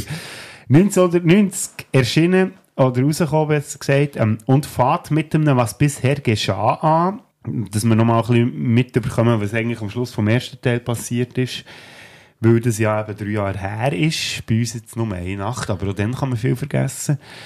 Und der Schluss der ist ein bisschen anders als im ersten Teil. Wir haben es vorhin gesagt, der äh, Ling und der Yen, die reiten unter dem Regenbogen durch und hier geht Yen zurück in Langlo-Tempo und sagt ihm so, wenn du mich brauchst, findest du mich dort. Ich gehe zurück zum Langlo-Tempel, fern dieser Menschenwelt. Falls du mich brauchst, findest du mich dort. Alles Gute. Und dann startet der zweite Teil, wo der Weg geebnet hat für eine sogenannte Wuxia-Filmreihe, habe ich herausgefunden. Oder ähm, man kann sagen, im Wushu, wo es so um ritterliche Helden geht, die so ein bisschen umziehen. Also man könnte so, so mit, ähm, mit den Westernhelden vergleichen, so die einsamen Helden, die umziehen und irgendwelchen Leuten helfen oder irgendwelche Probleme lösen. Also da wird auch eine Anspielung gemacht, jetzt auf Yen vor allem. Wir haben unsere drei Hauptfiguren wieder. Joey Wong spielt das Mal, aber nicht Link Choi Sun, weil die jetzt ist neu geboren worden und der Film spielt ja auch so kurz nachher, ich weiß nicht genau, was so der, äh, der, der zeitliche Einordnungsgrund ist, ist etwa ein Jahr, Mm. hätte ich gesagt. Oder vielleicht so. Gut, an der Strichli, an der Gefängniswand zu urteilen, ist es wahrscheinlich ein bisschen mehr als ein Jahr. Wenn sie jeden Tag ein Strichchen gemacht hat, ist die natürlich schnell. Äh, ja, auf jeden Fall kann es nicht sein, dass sie wieder als Yu Sing kommt, weil die ist gerade erst wiedergeboren worden. Nein, sie kommt als Frau vor, die ihr ähnlich sieht, aber dazu kommen wir dann später nochmal. Mit der Ling Choi Sun wieder und der Yen, wo leider aber eben erst nach dem Rückblick irgendwie so im letzten Drittel vom Film wieder auftaucht. Also extrem wenig Präsenz hat in diesem Film, leider. Dann haben wir eine neue Figur, Michelle Reis heisst die, die spielt die Schwester von Joey Wong oder von Figur von Joey Wong. Und äh, die sind so ein bisschen die Anführerinnen von so einer ja, Pfadfindergruppe, ich so sagen. Das hat unser Bär immer gesagt. Ja, sie sind echt so Söldnerrebellen irgendwie, die sich gegen, gegen Kaiser auflehnen oder beziehungsweise gegen gewisse Sachen, die der Kaiser macht. Und ihr Vater ist eben von den Soldaten vom Kaiser verhaftet worden und den wollen sie befreien. Und dann haben wir einen ganz wichtigen anderen neuen Charakter, nämlich der Jackie Jiang. Also nicht Jackie Chan, sondern Jackie Jiang, also der Schauspieler und ähm, Sänger, der die Figur verkörpert vom Zikawi. Und der hat auch so ein bisschen magische Fähigkeiten, ist im Martial Arts recht gut unterwegs und soll so ein bisschen auch die Abwesenheit vom Yen so ein bisschen ausbügeln, habe ich so ein bisschen den Eindruck gehabt. Der trifft ja der äh, Ling Choi Sun irgendwann im Verlauf von diesem Film und äh, begleitet ihn dann auch. Und ist auch so von mir aus gesehen ein rechter Sympathieträger und ein guter Zusatz für diesen Film. Aber eben, bevor wir da genau darauf eingehen, Lo, um was geht es eigentlich genau? Da gebe ich dir jetzt die DVD vom zweiten, dass du schnell kannst erzählen, um was es jetzt genau geht. Das mal für die Deutschen. Also, ist gut. Ui, kannst du das noch? Wir haben ja schon ein bisschen Bier gehabt. Der harmlose Steuerantreiber Ling kehrt an den verwunschenen Ort zurück, an dem er seine große Liebe Xiu Xing gefunden, doch letztendlich verloren hat. Neue Freunde findet er in einem unerschrockenen jungen Mönch und einer Gruppe von Kämpfern. Ling ist verwirrt, denn eine der Frauen dieser Gruppe sieht seiner großen Liebe zum Verwechseln ähnlich. Doch Zeit für große Gefühle bleibt nicht, denn eine gigantische Bestie aus der Unterwelt trachtet ihn nach dem Leben. Sehr schön zusammengefasst und sehr schön präsentiert. Merci vielmals. Ja, der Film der fährt ja schon recht straub an. Wir haben eben, wie gesagt, der Link Choi Sun, der hier den Film wieder eröffnet, wie das schon im ersten Film der Fall, Fall war. Er ist immer noch als Schuldentreiber unterwegs und kommt, glaube ich, in die Stadt zurück, wo er im ersten Teil ja herkommt, ähm, dort, wo der Langlo-Tempo in der Nähe ist. Wird aber dort nicht ganz so nett begrüßt, kommt in einen Gasthof rein und ihm wird dort irgendwie Menschenfleisch serviert. Und das ist eigentlich schon ein recht düsterer Einstieg für den Film. Irgendwann kommen Soldaten daher oder so, ja, sie sagen, sind Kopfgeldjäger oder etwas, keine Ahnung, irgendwie auch eher so etwas. Und wollen eigentlich die Bande überführen, wo der äh, Ling ja Opfer ist worden, sozusagen, beziehungsweise sie haben ihm ja das Menschenfleisch serviert, verhaftet aber dann ihn, weil sie ihn für einen äh, Verbrecher halten, namens Doa Weng, und er kommt in den Knast.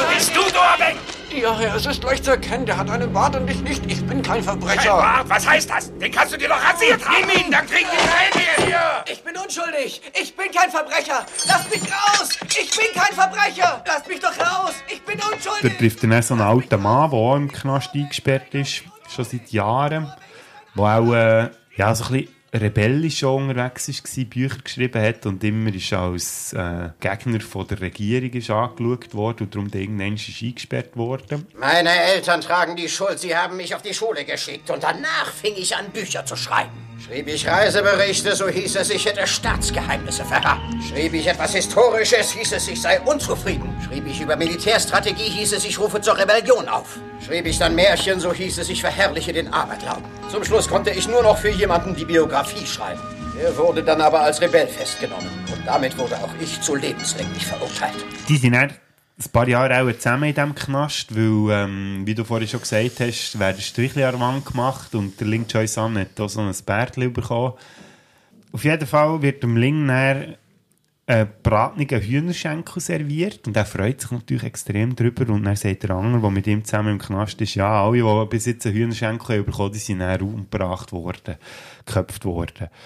Und der Ling, der verabschiedet sich dann quasi schon von dem alten Herr und er findet der auch, hey Mann, du bist echt auch zu gut für die Welt. Und dann stellt sich dann heraus, dass der alte Mann einen Tunnel hat, der aus dem Gefängnis rausführt. Und er findet der Link so, ja, aber wenn, du hast ihn doch selber nicht gebraucht, der führt auch ins Nichts. Und er so, ja, nein, er hat einfach wie noch nie jemanden getroffen in diesem Knast, wo, wo, wo sie verdient hat, dort rausgelassen zu werden. Und darum gibt er ihm die Chance, dort aus dem äh, Gefängnis rauszukommen, gibt ihm auch noch etwas mit, so ein Päckchen für unterwegs wo Kleider drin sind und irgend so ein Amulett oder etwas, wo etwas draufsteht auf Chinesisch, wo wir aber nicht genau wissen, was. Und dann geht er dort raus, aus dem Loch, und sieht dann irgendwo ein Ross und freut sich schon, dass der alte Mann ihm dort das Ross hat parat gestellt, steigt auf das Ross und reitet davon. Und dann stellt sich eben raus, dass das das Ross war vom Zikaui, das dort steht, eben gespielt von Jackie Jiang ähm, was sich gerade am Erleichtern ist, dort im Gebüsch und er fängt, hey, nein, jetzt klaut er mein Ross. So. Sogar ein Pferd hat er für mich organisiert. Der alte Herr ist wirklich großartig. Wie hat er das bloß geschafft? Später werde ich das alles wieder gut machen. Ja! Oh, hey, das ist mein Pferd! So was Blödes. Jeder Idiot kann auf dem Pferd reiten. Ich hab nicht mal Zeit zu pinkeln. Und dann er verfolgt nicht indem dass er sich selber irgendwie noch als Ross auftreibt. Nein, er geht in die Erde rein und säckelt ihm dann hinten nachher, so wie ein Maulwurf auf Speed oder, ähm, ja, man kann sich so wie der Flash vorstellen, der Superheld, der einfach unter dem Boden rumsäckelt und dann sieht man immer so schön, wie sich so die Erde wölbt, wenn er durchrennt. Du kannst über die Erde reiten, ich kann auch darunter rennen. Öffne dich! Das wäre so der erste Teil von diesem Film. Sie kommen dann so in eine in einer Villa, die so ein bisschen verwunschen ist. Die Villa der Gerechtigkeit heisst sie, glaube ich. Lernen sich nachher kennen und ähm, dann stellt sich ja auch gleich mal raus, dass der Zikaui eben auch so magische Fähigkeiten hat, durch das, dass sie überfallen werden von irgendeiner Truppe, wo der Zikaui dann so ein bisschen in Schacht haltet wo sie dann herausfinden, dass, dass die Söldnertruppe ist, die eben gegen Kaiser sich auflehnt, plus dort die Dame ist, die du vorhin vorgelesen hast, auf der DVD-Rückseite, dass die eine der Siu Sing zum Verwechseln ähnlich sieht. Siu Sing! Siu Sing! Ha, ha, ha, ja! Indische Soldat! Das ist dann so der Versuch, dass man die gleiche Schauspielerin wieder zurückbringen kann und die ganze Siu Sing-Geschichte nochmal aufgreifen kann, ohne dass sie ja eigentlich wie da kann sein, weil sie eben wiedergeboren ist. Und so wie hätte ich das gedacht, dass mit dort so quasi eine Doppelgängerin von ihr einbaut, ist ja manchmal noch so ein kleiner äh, ein Trick von Filmen, das zu machen. Ist ja nicht der Erste, der das so macht. Hat jetzt das passt, weil meistens sind ja das ein bisschen billige sage jetzt mal so, Ausreden für, die sehen auch genau gleich aus und wir wissen ja alle, dass auch selten der Fall wird sein, dass du nochmal einen Menschen triffst, der genau gleich aussieht. Wie hat jetzt das für dich gewirkt? Konstruiert oder hat es für dich gestummen? Ja, so ein bisschen teils, teils. Ich bin ein bisschen im Zwiespalt diesbezüglich. Weil, wenn du natürlich den ersten Teil gesehen hast, du wartest nachher wie immer noch so ein bisschen auf eine Erklärung. Warum sieht die genau so aus? Hat es irgendwie einen Zusammenhang? Mhm wo, woher kommt es und warum treffen sich jetzt die, warum sieht die genau so aus, warum haben die beiden, also bei ihm ist es ja klar, weil sie seine Verflossenen sehr, sehr ähnlich sehen, aber warum hat er auf sie so eine Anziehung und ist dort noch mehr dahinter, aber es wird wie nie aufgelöst. Wenn ich mich nachher irgendwie nach einer Zeit mal mental darauf eingestellt habe, hey, das ist eine komplett andere Person, die ihn für eine komplett andere Person halten, weil er wird ja auch verwechselt, eben wegen dem Medaillon, das du vorhin mhm. erzählt hast. So als Hachipui, so eine, so eine angesehene Gelehrte, ja. Mhm. Wo wahrscheinlich auch der Typ war, der im Knast ist gehockt, gehe ich jetzt mal davon aus. Wahrscheinlich tot ist. Mhm. Genau, aber niemand weiß es so Ja. genau, weil sie ihn einfach in der Nacht- und Nebelaktion haben, äh, hingerichtet. Ich heiße Ling Choi San und äh, nicht Jibui. Ich habe schon lange geahnt, dass Sie uns etwas verheimlichen. Ihre Identität verraten Sie nicht so gern, aber nun werden wir uns merken, wer Sie wirklich sind. Machen Sie sich keine Gedanken mehr, wir wissen es schon. Ab jetzt ist Herr Leng Choi San Herr Chibui und Herr Chibui Herr Leng Choi San. Wenn ich mir bei mir im Kopf einfach so, wenn ich mich nicht darauf eingeladen okay, sie hat nichts mit, der, mit ihrer Verflossenen zu tun und die Anzeige ist da, wo sie auch meint, er sei jemand anderes, wegen dem Ansehen oder was auch immer und wo er halt einfach ein, net- ein netter Typ ist, dann geht's, aber es lässt halt schon noch so Fragen offen, weißt du, wo sie, sie sieht wirklich, es ist die gleiche Schauspielerin, Ja, ja. logisch sieht sie eins zu eins so aus wie die aus dem ersten Film. Und wenn man das so ein bisschen für sich selber einfach so ein bisschen beiseite legt, dann geht's. Aber wenn man so ein bisschen eine Erwartungshaltung hat, der Zusammenhang zwischen ihr und, und der anderen Rolle, die sie im vorderen Film gespielt hat, dann ist es sehr, sehr unbefriedigend. Aber wenn du für dich wie abschließt, ist, du sagst, nein, okay, die haben nichts miteinander zu tun, so, und das hat die und die Gründe, dass sie ihn toll findet und dass er sie toll findet, eben, ist klar, dann geht's. Aber sonst ist es so ein bisschen, meh. Ja, man muss das halt echt schlucken, dass sie genau eins zu eins gleich aussieht wie die vorher. Also wir kennen das ja wahrscheinlich alle, wir haben schon Leute gesehen, die sich extrem ähnlich sehen, aber man hat gleich immer noch so gewisse Unterschiede. Das ist jetzt hier nicht der Fall, sie sieht wirklich eins zu eins so aus. Und das muss man fressen. Suspension of Disbelief sagt man ja dem, dass man das, was ihm präsentiert bekommt, nicht hinterfragt. Und das muss man hier definitiv und er funktioniert es auch einigermaßen, würde ich jetzt mal behaupten. Aber sonst ist, äh, schon wie beim letzten eigentlich auch, viel ist nicht dahinter in dieser Geschichte. Eben, wir haben das Zusammentreffen zwischen denen, dann der, was, was ist es genau gewesen? Ich habe es schon vergessen. Denn eine gigantische Bestie aus der Unterwelt trachtet ihnen nach dem Leben. Ja, das ist dann so ein bisschen das, was im letzten oder im, sage jetzt, in der zweiten Hälfte vor allem eine Rolle spielt. Aber wir haben hier auf jeden Fall wieder ganz viel so Monster ähm, und Gegner, die den Protagonisten das Leben schwer machen. Ich denke jetzt da das Riesenmonster, das irgendwie plötzlich auftaucht, auch in dieser Villa innen.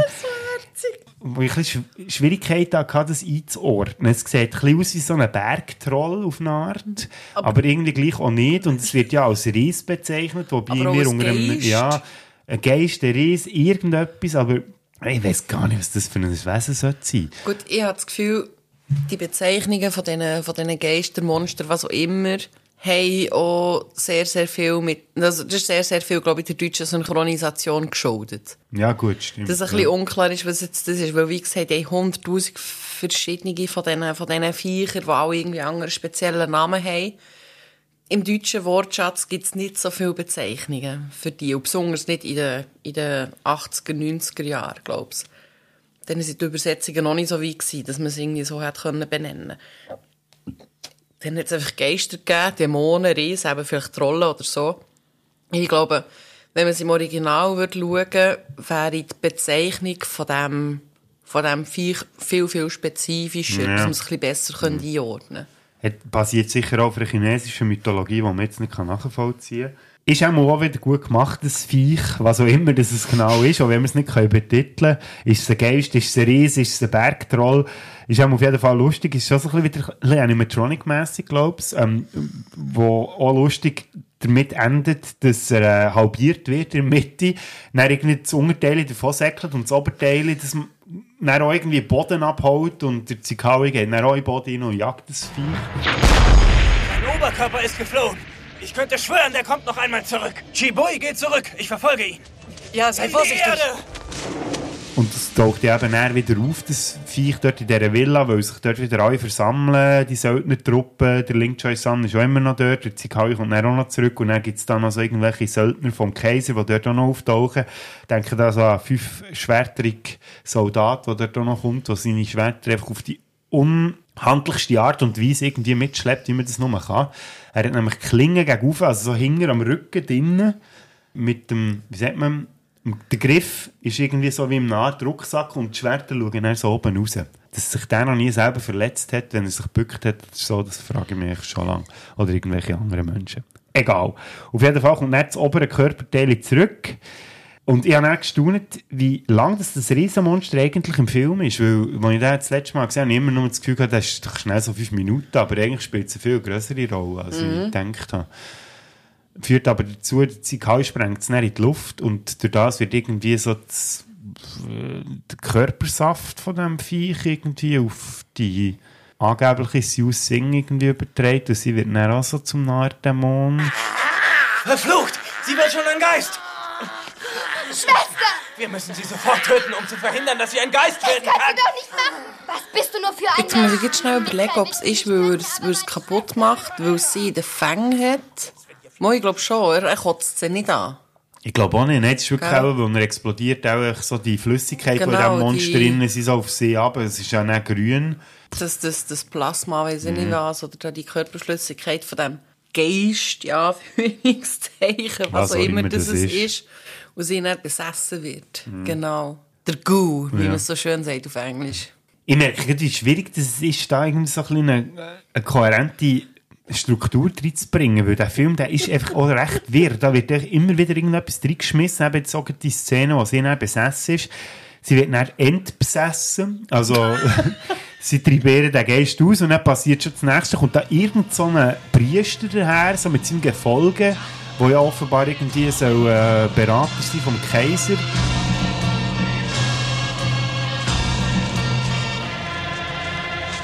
wo dort dann auch in die Villa reinkommt und dann irgendwelche komischen Parambeln fährt von sich geben, also irgendwelche Gebete oder weiss ich was, wo dann die anderen so halb irgendwie so in eine Trance reinkommen und man merkt, dass er irgendwie auch in noch etwas Böses will. Und das wird wahrscheinlich eben auch die Bestie sein, die hier angesprochen wird, die Bestie aus der Unterwelt, die ihnen nach dem Leben trachtet. Also irgendwie der Priester, der dort besessen ist von irgendeinem Unterweltswesen, aber man darf sich glaube ich dort gar nicht allzu viel Gedanken machen, weil es macht hinten und vorne eigentlich, wenn man Geschichte anschaut, nicht gross Sinn. Du hast mich ja irgendwann zwischenzeitlich auch noch gefragt, du, um was geht es? Ich komme gar nicht mehr raus. Ich würde sagen, Ja. ich glaube, das war der erste Moment im Film, wo ich jagt und gesagt habe, ich komme gar nicht raus. Aber am Schluss vom Film kommt man nachher dort raus. Also am Schluss vom Film kann man nachher die Puzzleteile so ein bisschen zusammensetzen. Aber während dem Schauen ist es, ist es recht schwierig. Und es passiert so viel. Du meinst nachher, okay, das hure Gespenst da in dieser, in dieser Schür oder in diesem Tempo oder was auch immer das soll darstellen, ist jetzt quasi der Bösewicht von diesem Film. Also du meinst, das, das, Der- der, der Ries, ja, der der Ries, genau. Bergtroll. Echt der Herzige. Ja, ja, ja, der ist wirklich herzig gemacht, ja. Da sieht man auch zwischendurch mal seine Fritten. Und dann hat er immer so das Näsli so bewegt. und so. Das ist wirklich herzig gemacht, ja. Er ist hure knuffig. Und dann eben, hast du das Gefühl, okay, das ist jetzt wahrscheinlich das Monster vom Film. Und dann ist der dann mal gebannt oder weg oder weiß ich nicht was. Und dann kommt, Explodiert ist er. und dann kommt irgend so ein Mönch, Berater, Ja. Heiliger, Mit so Weise. schönen Mond, äh, Mond. Ja, einfach so Kappe. eine, so eine sehr angesehene, geistliche, ich weiß jetzt nicht mehr, ob es Zao oder, oder Buddhismus soll darstellen, was er... Es sollte Buddhismus sein, glaubst Sollte du? Weil er verwandelt sein? sich ja dann irgendwann noch in einen riesigen, goldigen Buddha. Genau, genau. Also Aber wenn, auch schon wieder so, ich glaube, Seine- wer den Film nicht hat gesehen, wird jetzt völlig verloren sein. Das ist wirklich, aber... Ja, dann sehe ich, Ja. ich bin verloren. Hey, nein, eben. Und das ist mir jetzt auch erst wieder in den Sinn gekommen, dass sich der ja noch in einen riesen Buddha verwandelt. Und plötzlich ist es dann auch gleich kein Buddha mehr, sondern irgend so ein richtig riesiges, flügendes Insekt, wo ein Drache soll sein. Aber aussieht wie ein Tausendfüßler Ja, unter genau, ja. Ameisen. So eine das- Kreuzung. ja. Wenn eine Ameise und ein Tausendfüßler Sex hätten. Ja. Das könnte der Titel von dieser Folge werden. Hey. Aber sorry, ich habe dich unterbrochen. Aber eben, man verliert irgendwann so ein bisschen den Überblick. Weil jede, es, es ist so ein bisschen ein Abarbeiten von, von Gegnern. Dann hast du so die, er, die erste Hürde, wenn die dann überwunden ist, kommt dann das nächste. Wenn die überwunden ist, kommt nochmal das nächste. Mhm. Es ist wirklich so ein bisschen, so, man geht so ein bisschen Station für Station. Und ich glaube, das war auch beim Dreibuchschreiben so ein bisschen der Fall. Gewesen, oder? Dann schreibst du mal und denkst, ja, wie viel, wie viel Filmzeit schaffen wir es mit dem? Ja, dann sind wir auch erst etwa so bei 30 Minuten. Und dann müssen wir auch, vielleicht müssen wir den Gegner noch ein bisschen ausweiten, dann kommt einfach irgendwann nochmal zurück, dann sind wir irgendwie bei einer Stunde. Aber das machen wir dann, wenn wir den besiegt haben, nach einer Stunde. Ah ja, komm, wir führen einfach nochmal einen neuen Gegner ein, der am Schluss irgendwie so quasi der grosse Zampano ist. Aber genau so fühlt es sich an, weil von dem ist einfach vorher nie irgendwie die. Der taucht dort einfach fucking random dort auf, wo die gerade sind. Und ist dann einfach so der, der Ober, der Obermotz. Mhm. Aber du hast vorher noch nie irgendwie etwas von dem gehört. Alle wissen, wer er ist und alle finden, oh, so geehrt und ah ja, der Berater vom König und der, der Zampano, gell? Aber du als Zuschauer denkst, wer ist jetzt das? Und so, okay, okay, das ist so ein super Zampano-Berater, weiß ich nicht was. Und plötzlich, weißt du, er wird einfach so wirklich so, so rein, reingeschmissen und dann musst du einfach so, ja, live with it. Das ist jetzt der, der nächste Gegner. Es hat so keinen roten Faden, weißt, es hat so keinen Zusammenhang. Und das ist, glaube ich, das, was mich hure verwirrt hat, wo ich so verwöhnt bin in der heutigen, in der heutigen Filmen, dass du schon wie so, so das Foreshadowing Ja. so ein bisschen mit überkommst. Da ist ja noch so etwas oder so etwas und dort ist es einfach so, okay, der, der, der Ries ist jetzt weg, bam, hier ist der Nächste. Also, Genau. Wer bist du jetzt da? Wo kommst du jetzt her? Was willst du eigentlich? Aber nachher wie der Rest vom Film eigentlich mit dem hure eng verknüpft ist aber- und oder Anfang vom Film, du weißt es nur noch nicht, weil ich weiß nicht, ob du jetzt schon willst darauf eingehen was das für ein, was, was der gemacht hat. Was aber eigentlich schon vom Anfang vom Film eigentlich der Grund ist, warum das die Gesellschaft zu dieser Zeit, wo es spielt, eben dort, wo es spielt, so verkommen ist, ist mit diesen Kannibalen und mit diesen Ja, Städten, die, die verlassen sind und der Korruption etc.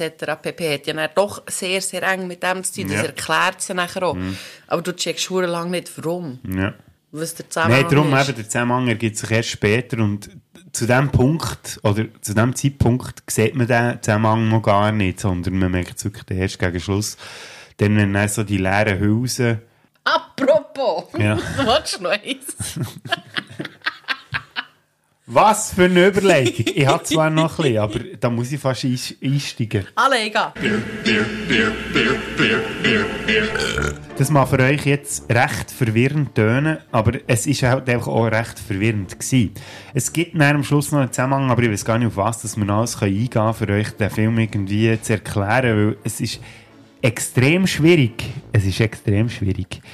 Was man aber kann sagen, ähm, das Aufte Auftauchen von dem Priester, den wir jetzt vorhin da angesprochen haben, der sich ja irgendwie in einen goldigen Buddha in einen riesigen kann verwandeln plus eben am Schluss in ein Drachenwesen verwandelt wird, führt ja dazu, beziehungsweise seine Gefolgschaft führt ja dazu, dass eine wichtige Figur endlich auftaucht in diesem Film und eigentlich viel zu spät, wenn ihr mich fragt, wer so ein Sympathieträger war im ersten Teil, nämlich der Trien. Und der kommt eben hier erst so im letzten Drittel so ein bisschen zur Geltung und äh, hilft dann den anderen, den Dämon zu besiegen. Ähm, tut sich auch mit dem Sikawi zusammen, weil die ja beide so übermenschliche Fähigkeiten haben, so magische Fähigkeiten. Da kommen eben auch noch andere Fähigkeiten von ihm zum Zug, die man im ersten Film gar nicht gesehen hat. Nämlich so ein, ein riesiges Arsenal an Schwertern, die er äh, kann losschicken kann, die er so durch das Zeug fliegen und ja, die kann man scheinbar auch als Surfbretter brauchen, sieht man irgendwann, weil sie dann alle durch die Luft fliegen. Ich habe jetzt gerade erzählt, dass äh, der äh, Yen immerhin zurückkommt, dank dem, dass man den Priester einführt und seine Gefolgschaft, weil man ja dann irgendwann merkt, ja, man kommt auch sonst nicht mehr zu Schlag mit dem Ganzen und sie dann eben den Yen holen im Langlo-Tempel, wo sie eigentlich auch mehr per Zufall irgendwie drin stolpern. Lan? Lo? Lan Lo Tempel. Was ist denn damit? Da muss ich gleich an Yenzi Zia denken. Wer ist denn das? Ein Kung-Fu-Mann mit Bart. Er wohnt hier. Wenn wir ihn finden, haben wir den richtigen gegen den Priester. Die, die fliegenden Schwerter habe ich auch schon erwähnt, wo sie nicht drauf surfen in der Luft. Die sind super. Ja. Und am Schluss merken er, beziehungsweise am Schluss wird ja der Zikaui dann gefressen von dem Drachen, Schrägstrich, Insektenwesen, Käferwesen, riesigen Tausendfüßler, der mit der Ameise Sex hatte. Prost. Und Rien geht dann auch in den Körper von diesem Viech, also lässt sich fressen und dann sind sie dort so in einer komischen Masse irgendwie. Was das wieder für Schleim war, wo die, das muss man hier auch noch schnell ansprechen. In diesen Filmen hat es überall immer so grusige Schleime. Das ist wüst. Es ist nicht gruselig, aber einfach der hure Schleim. Und er spritzt einfach immer ins Gesicht. Und ich finde das so wüst. Ja, Normalerweise habe ich mit so etwas nicht so Probleme. Nein, das kannst du rausschneiden. schneidet raus. ja, das ist so gruselig. Weißt du, der hat auch Getz über dem gesamten Ring. In den heutigen Filmen ist es ja so, die Leute werden irgendwie plötzlich immer wieder super. Aber Ja. dort, sie haben da einfach den huren Scheiss gehabt, stundenlang gefühlt, einfach auf die Fresse drauf. Zum Teil hat es mich so ein bisschen an Sauce Hollandaise erinnert. Gell, es hat so ein bisschen... Ja, das ist so Eiterflüssigkeit. Hast du Ja, schon so, so, ja. so ein fettes Verunkel, weißt Ja, ja. Wah. Mhm. Ja, es ist etwa genau das. Und das einfach, müsst ihr euch jetzt mal irgendwie zehnfacher Ausführung irgendwie vorstellen, dass das so im Gesicht hast. Das sieht wirklich grusig aus. Aber auf jeden Fall geht der Yen Neukörper von diesem Drachenwesen und trifft nicht, also sie sind eher so wie eben so in Eiter, in, ja, Eiter kann man ja nicht sagen, sie, sind ja wie festgemacht dort, mit so grusigem Glibberscheiß. Und dann sagt der Yen, ja, wir müssen aus unserem Körper raus, damit wir aus dem Viech raus können und es dann von außen her können besiegen Und dann schaffen sie so, aus dem Körper rauszukommen. Mit Sie sind dann Schwertern. Ja, sind dann Geister und besiegen das Wesen, also jagen die Uhr fliegenden Schwerter in das Wesen rein und dann explodiert es. Ihre Körper, die fliegen dann raus auf den Boden und der Yen, der kommt dann ganz einfach zurück als Geist wieder in seinen Körper, weil er noch genug Energie hat und beim Sikali längt es eben nicht, weil Er er, hat zu wenig Energie. er und entschwindet dann so in Nachthimmel, weil er äh, nicht mehr zurück in Geist seinen Körper kommt. Sie- Driftet ja. davon, ohne seinen Körper können zu erreichen. Ich kann es nicht! Schnell, greift an den Geist! Seine Kraft reicht nicht aus. Ich helfe ihm. Pauye, Paulomi, Pauye, Paulomi, Pauye, Paulomi. Ich kann ihn nicht erreichen! Sikawi! Sikawi! Sikawi!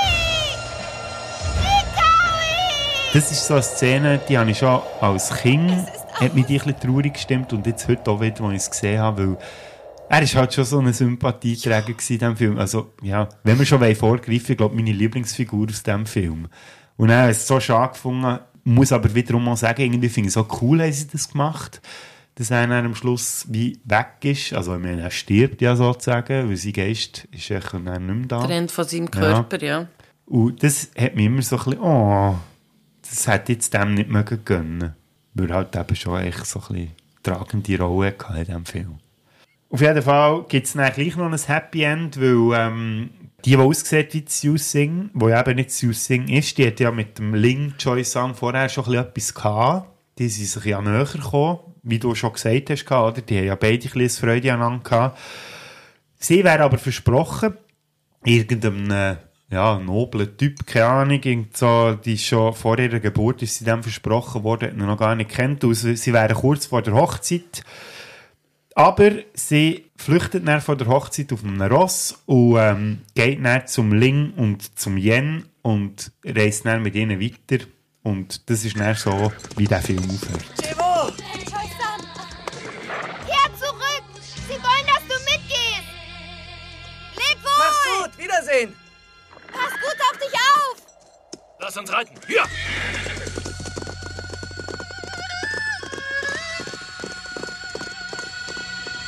Also doch ein Happy End für äh, Ling Choi Sun und der Seni Siu Sing ja quasi gleich auch noch gefunden. Und da gibt es ja noch, ein, noch eine Szene, die mir vorher noch nie so ist aufgefallen Man sieht ja kurz nachdem sie wegreiten, nochmal so wie einen Schnitt. Und dann sieht man nochmal Siu Sing, wie aus dem ersten Film, der so bisschen tänzelt und dann am Schluss so grinset. So quasi, als ob sie ihr Sagen dazu würde geben, dass jetzt der Ling äh, doch noch seine Siu Sing hat gefunden. Auch wenn es nicht Siu Sing ist, aber äh, er hat so wie sie seinen Seelenfrieden gefunden jetzt mit der anderen Frau. Wo eigentlich sie ist. Ja, einfach optisch, ja. Ja. Da kann man jetzt sagen, oder kann man sich jetzt fragen, wie viel macht es aus? Ist es nur das Optische oder gehört da noch ein bisschen mehr dazu? Aber Lecker, ich werde hure viel schneiden ja. Ich habe den dritten Fall schlecht gefunden. Wirklich? Also, warte, kommen wir dann auch dazu. Aber jetzt noch schnell abschließend. Nur bevor, weißt du, Ja. dass es schon mal Ja.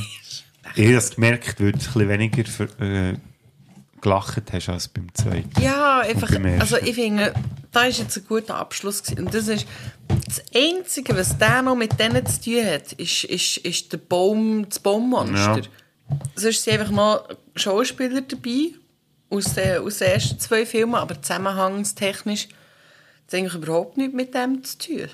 Du bist doch ein bisschen betrunken, hä? Warum? Man hört es. Jetzt dunkel. Lallen sie, okay. Ist dir das aufgefallen überhaupt, der Schluss beim zweiten, dass dort nochmal so eine Siu Sing-Einlage kommt? Nicht? Nö. Gut. Bin ich denn nicht schon gebisselt? Nein, ich glaube, dann bist du noch hier gewesen, ja. Du bist dann beim Abspann gebisselt, wo er wirklich nur noch so ähm, Ausschnitte aus dem Film nochmal sind. Ja, ich dachte, vielleicht ist es wieder so zum hunderttausendsten Mal die gleiche Rückblende, Ja. weisst Nein, das habe ich so wirklich gar nicht wahrgenommen. Gut. Und eben, eigentlich wäre es ja ein Abschluss gewesen. Ähm, ist es aber nicht gewesen, weil ein Jahr später hat es noch den Abschluss gegeben von dieser Wuxia-Trilogie, wie man so schön sagt. Komplettiert mit A Chinese Ghost Story 3 mit dem Untertitel Dao, Dao, Dao.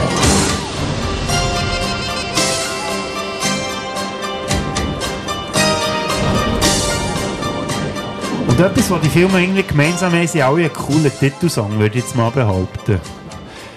Der erste ist natürlich ikonisch. Der zweite, der ist auch noch gegangen und der dritte finde ich halt irgendwie auch noch cool, gerade wegen dem Intro. Dir gefällt dir nicht das, das ist der einzige Kommentar, den man verloren jetzt noch bekommt. Aber man muss auch sagen, wir haben jetzt wirklich ein bisschen Bier getrunken, darum hangeln wir uns jetzt quasi noch ein bisschen durch das raus, äh, oder durch das durch. Vielleicht müssen wir noch über den dritten Teil nicht so viel reden wie über die anderen.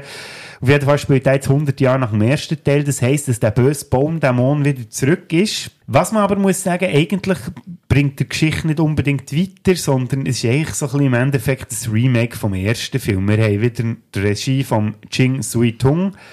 Ähm, Joey Wong ist wieder zurück, sie spielt wieder einen Geist, ist aber nicht Xiu Sing, sondern wahrscheinlich habe ich mich eben dort gefragt, ob sie jetzt die Reinkarnation ist von Xiu Sing, wo ja wiedergeboren worden und vielleicht einfach halt nochmal den gleichen Scheiß erlebt wie jetzt schon dann im ersten Teil. Das haben wir auch überlegt und es wäre theoretisch möglich, weil sie ja nie effektiv sagen, wie lange sie denn schon tot ist.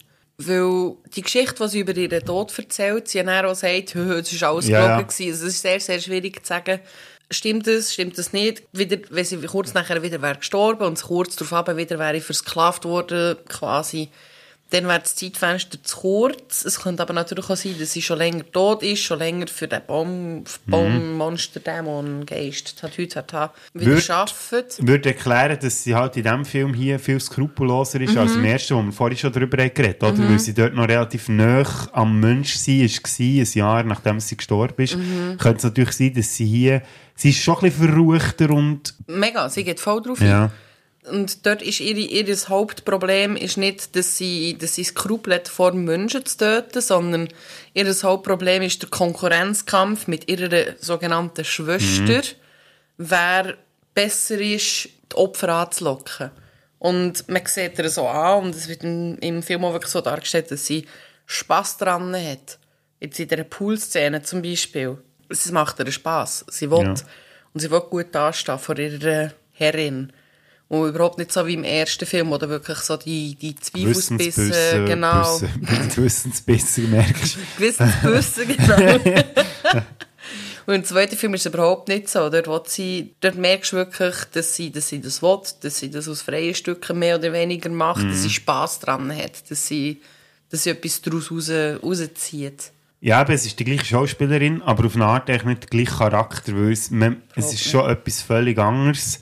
Obwohl man ja kann sagen, es ist eigentlich nochmal die gleiche Geschichte wie im ersten Teil. Aber was ist die Geschichte genau, Lo? Darfst du jetzt nochmal vorlesen, was auf der DVD hinten drauf steht von A Chinese Ghost Story 3 Dao Dao Dao? Für wen lesen wir das? Für die Holländer. Ja, Der junge Mensch fand sie wie gesagt, nein. das wäre aber noch lustig. ich kann das aber nicht. Nein. Der junge Mönch Fong zieht mit seinem weisen Lehrmeister durch das alte China. Mitten in einem finsteren Wald stoßen die beiden auf einen verlassenen Tempel und wollen die Nacht dort verbringen. Doch Fongs weiser Lehrmeister spürt sofort, dass der Wald voll von Dämonen und bösen Geistern ist. Schon in dieser Nacht erscheint dem jungen Mönch eine wunderschöne Frau, die ihn völlig in ihren Bann zieht.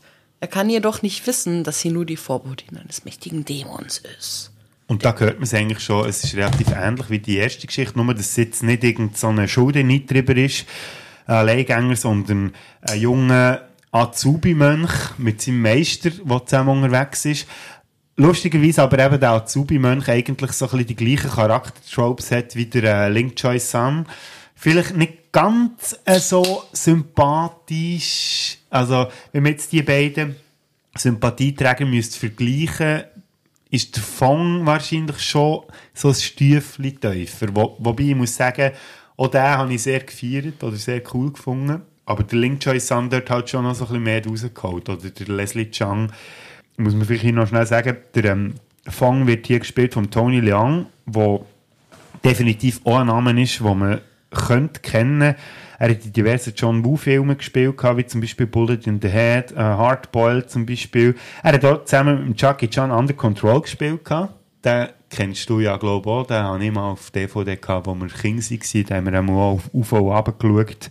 Und in Hero spielt er auch mit. Und als letztes hat er auch bei Chang-Chi and the Legend of the Ten Rings mitgespielt. Also durchaus ein Gesicht, das man könnte kennen. Aber eben, funktioniert er für dich so als äh, Hauptfigur? Ist ja, glaube ich, schon ein die Hauptfigur in diesem Film. Auch die mit der meisten Präsenz. Mhm. Ja, es ist so ein bisschen Abklatsch vom, vom ersten Film, von der Hauptfigur aus den ersten zwei Filmen. Nur das seine, seine Motive, also beim, in den ersten zwei Filmen der, Gott wie heisst er nochmal? Leslie Ling- Chang. Ling- Ling Choi Sun. Ling Choi Ja. Sun. Ich kann Huren nicht merken. Ja, es sind halt auch so Namen, die bei uns rum nicht so geläufig sind. Mhm. gell? Das, Aber der Bruno Pesce. genau. Bruno Pesce ist ja einer, der ist wirklich einfach von sich aus, von Herzen aus, einfach so ein so ehrlicher und so ein herzensguter Typ. Im dritten Teil habe ich irgendwie immer so ein bisschen das Gefühl, dass der, der Fang mehr so ein bisschen seine, seine Rolle oder seine Religion so ein bisschen vorhat. Mhm. So, ja, ich darf nicht, ich er bin definiert Mönch. sich eigentlich nur durch die Religion. Ja. Nicht, weil er von sich und von seinen eigenen Überzeugungen aus es nicht würde machen oder eben es würde machen, je nachdem, um was es geht, sondern, ja nein, weil ich bin ja Mönch, weil, weil ich Mönch bin, darf ich das nicht. Weißt nicht aus persönlichen Überzeugungen, sondern halt aus so einem trainierten Grund. Ja. Und das ist ja bei mir so oder so schon generell so ein bisschen schwieriges Ja. Thema. Ich werde von Dämonen verfolgt. Wo ist dieser Dämon? Zeig ihn mir. Er ist irgendwo da draußen.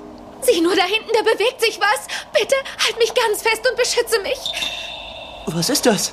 Das Pochen ist mein Herz. Es schlägt so schnell und heftig, weil... Ich will da nicht hinfassen.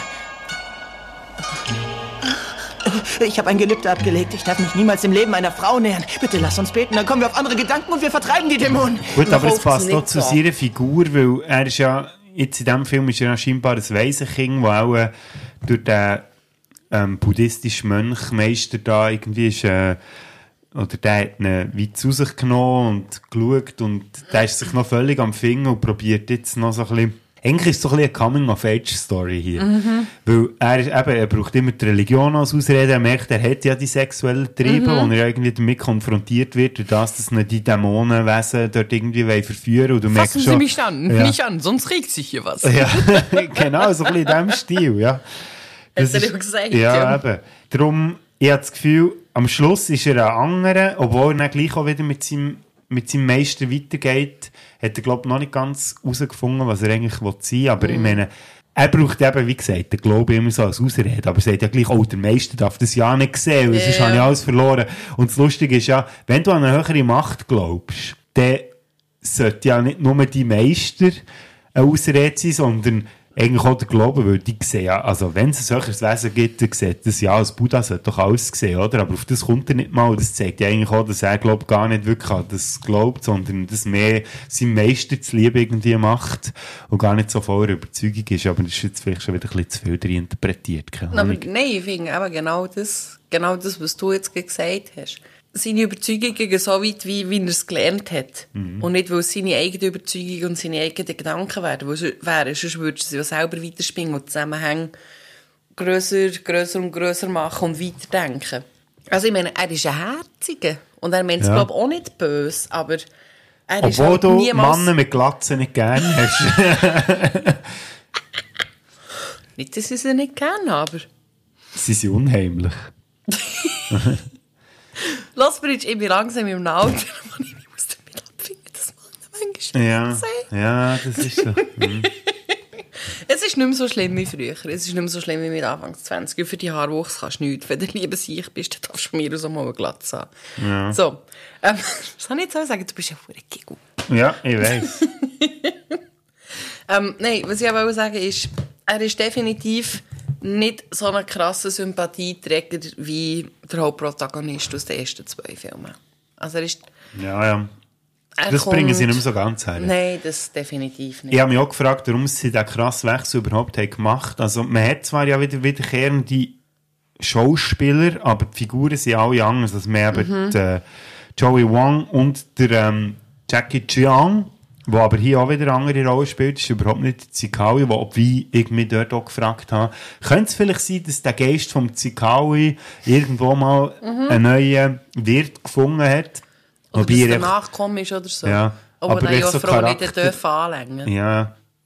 Charaktereigenschaften passen überhaupt nicht, weil Mhm. hier eine völlig andere Figur spielt, was ja eigentlich auch noch cool ist, weil er ist völlig geldgierig, hat zwar noch magische Fähigkeiten, aber nützt eigentlich mehr so zu seinem Vorteil aus. Hokus pokus pecunius. Los, aufstehen, kommt ihr Münzen!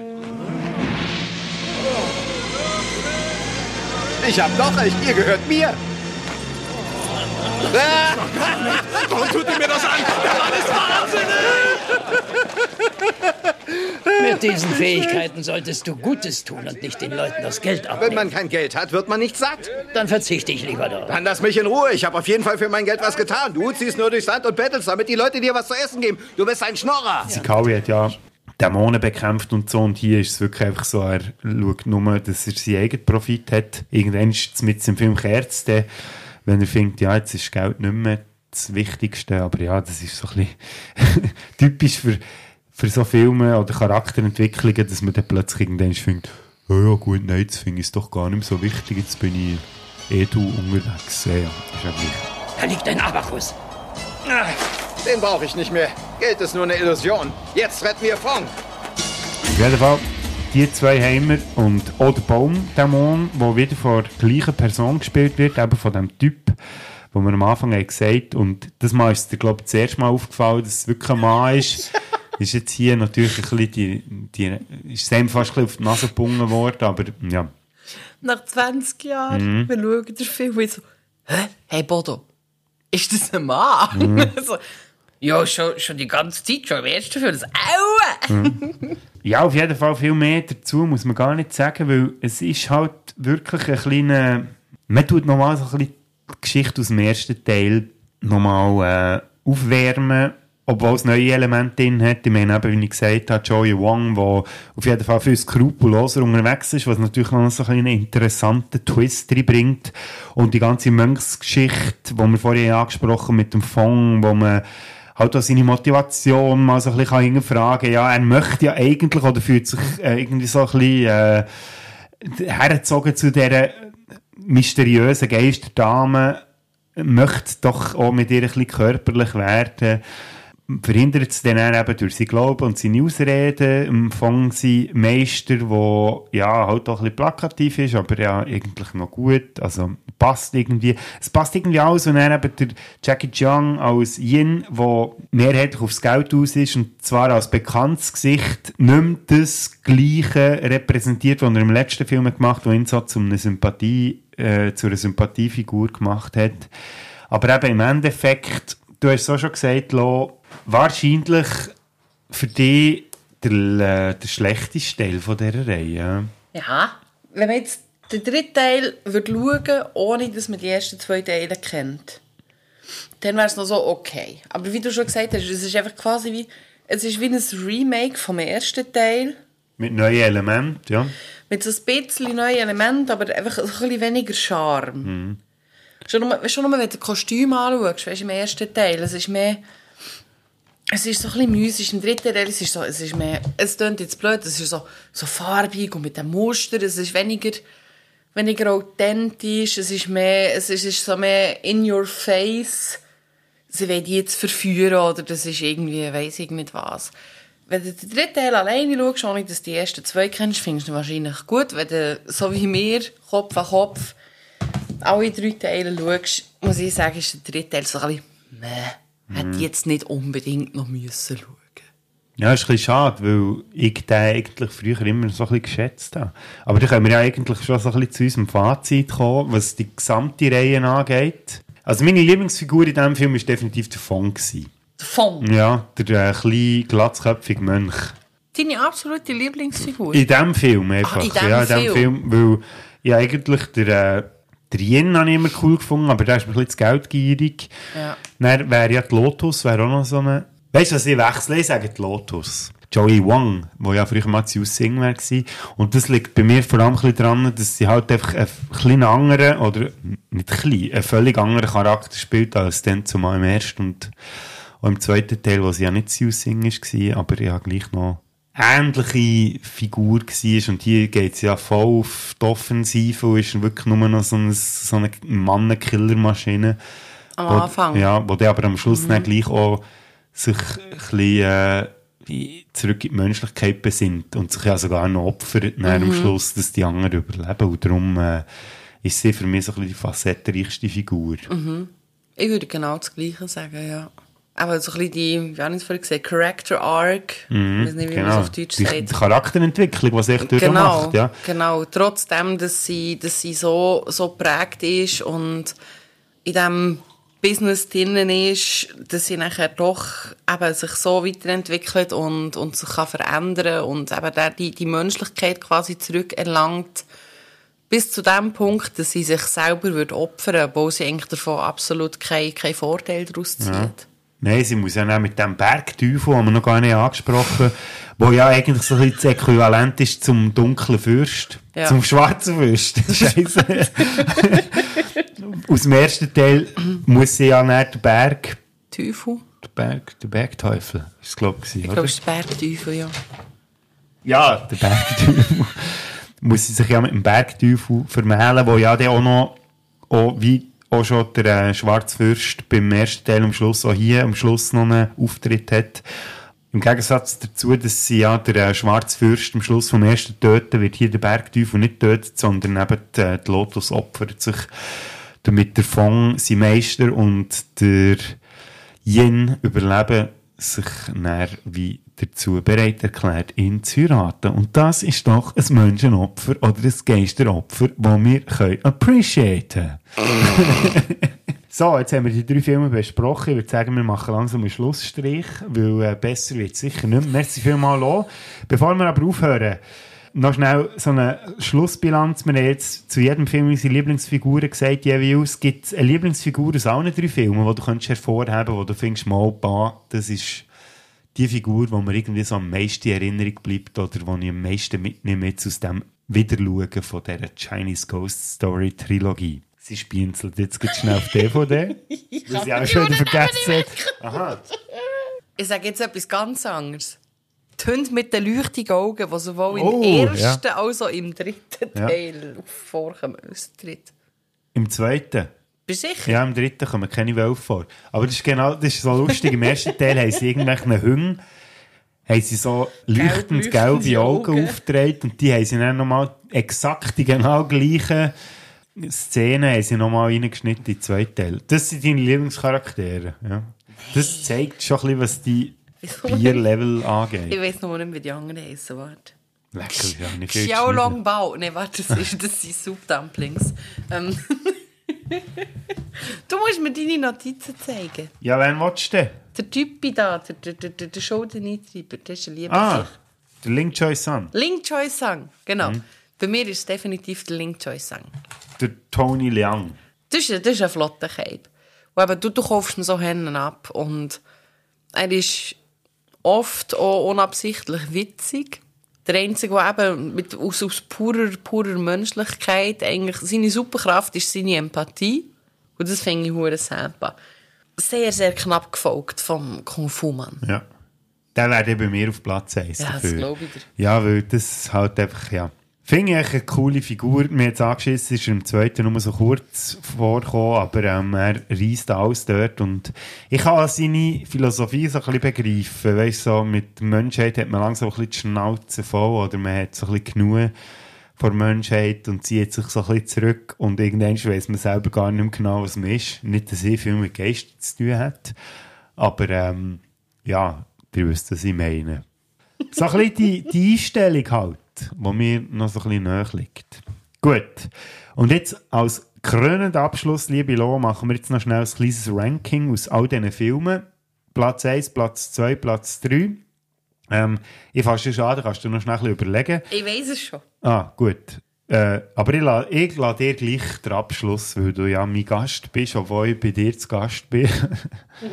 Früher hätte ich gesagt 1, 3, 2. Also auf dem Platz 1 zu 1, auf dem Platz 2 zu 3 und auf dem Platz 3 zu 2. Mittlerweile ist es aber so, dass es gerade die absteigende Reihenfolge oder aufsteigende Reihenfolge ist. In der absteigenden Reihenfolge, was das Ranking angeht. auf Platz 1 ist es 1, auf Platz 2 zu 2 und auf Platz 3 zu 3. Jetzt nach dem wieder schauen mit dir zusammen, haben sich Platz 2 und 3 haben sich austauscht. Aber das 1 ist schon immer mein Platz 1 gewesen und das wird es auch immer bleiben. Ob die anderen beiden irgendwann noch mal Plätze tauschen, sei mal dahingestellt, aber für mich ist das so ein bisschen die Reihenfolge. Wobei man muss sagen, es ist keine schlecht von denen wirklich. Sie haben alle Spass gemacht. Das ist jetzt interessant, weil bei mir ist es nämlich genau so. Platz 1, Film 1, Platz 2, Film 2 und Platz 3, Film 3. Wow! Wer hätte es gedacht? Schön. Ja, da sind wir uns ja mal einig. Ausnahmsweise, Ja, Kopfdang. Kopfdeli. Hat Spass gemacht, mit dir über das zu reden. Ich hoffe, dir auch. Ja. Man hat vielleicht gemerkt, dass wir zwisch, äh, zwischenzeitlich äh, ein bisschen viel Bier haben gehabt, macht aber nichts. Die werden wohl durchgekommen sein und wohlgehaben. Ähm, verabschieden wir euch jetzt auch mit einem kleinen Werbeblock für die Lohn natürlich. Du machst ja auch noch Mhm. Streamings. Ach so. Also ab dann, wo die Folge rauskommt. Wir nehmen die an Ende September auf, kommt aber erst am 17. Oktober raus. Und darum bist du dann auch wieder internettauglich. Ich hoffe es. Endlich, am 6. Oktober habe ich dann endlich, endlich DSL-Internet daheim und nicht mehr so scheiß mobile Daten. Ja, Mhm. Und dann kann man die auch wieder schauen auf deinem Stream. ja wenn man will. Ja, eben. Über Twitch findet man die als Looney. twitch.tv slash looney, L-U-N-A-E-Y. Und geht dort mal reinschauen. Nein, Merci- macht's nicht. Mal machen. Merci, Lo. Und äh, merci, Puder. merci euch vielmals. Seid ihr dabei in diesen Halloween. Nächste Woche geht es weiter mit der nächsten Folge, wo ich noch nicht weiss, was ich mache, weil dann werde ich wieder allein sein. Ich habe vor, in jeder Folge einen Gast oder eine Gästin zu haben. Hat leider nicht ganz funktioniert und darum gehört ihr mich nächste Woche wieder allein. Aber äh, das soll ja auch am Spass keine Abhilfe schaffen, weil ich finde sicher etwas Spannendes, was ihr könnt zulassen ein Stündchen oder so. Und darum bleibt uns gewogen. Ich freue mich. Und dann hören wir uns nächste Woche. Und jetzt hören wir doch diesen Podcast auf mit etwas, was wir noch gar nicht haben angesprochen haben. Es hat doch im ersten und im zweiten Film hat's doch so random Einlagen. Die Quasi- random Sound m- Ja. Music Clips. was die- schnell so in ein Musical ausartet. Ja. Warum auch immer. Mhm. Aber mit dem hören wir jetzt auf. Geil. Kannst du noch so einen bösen Lacher machen?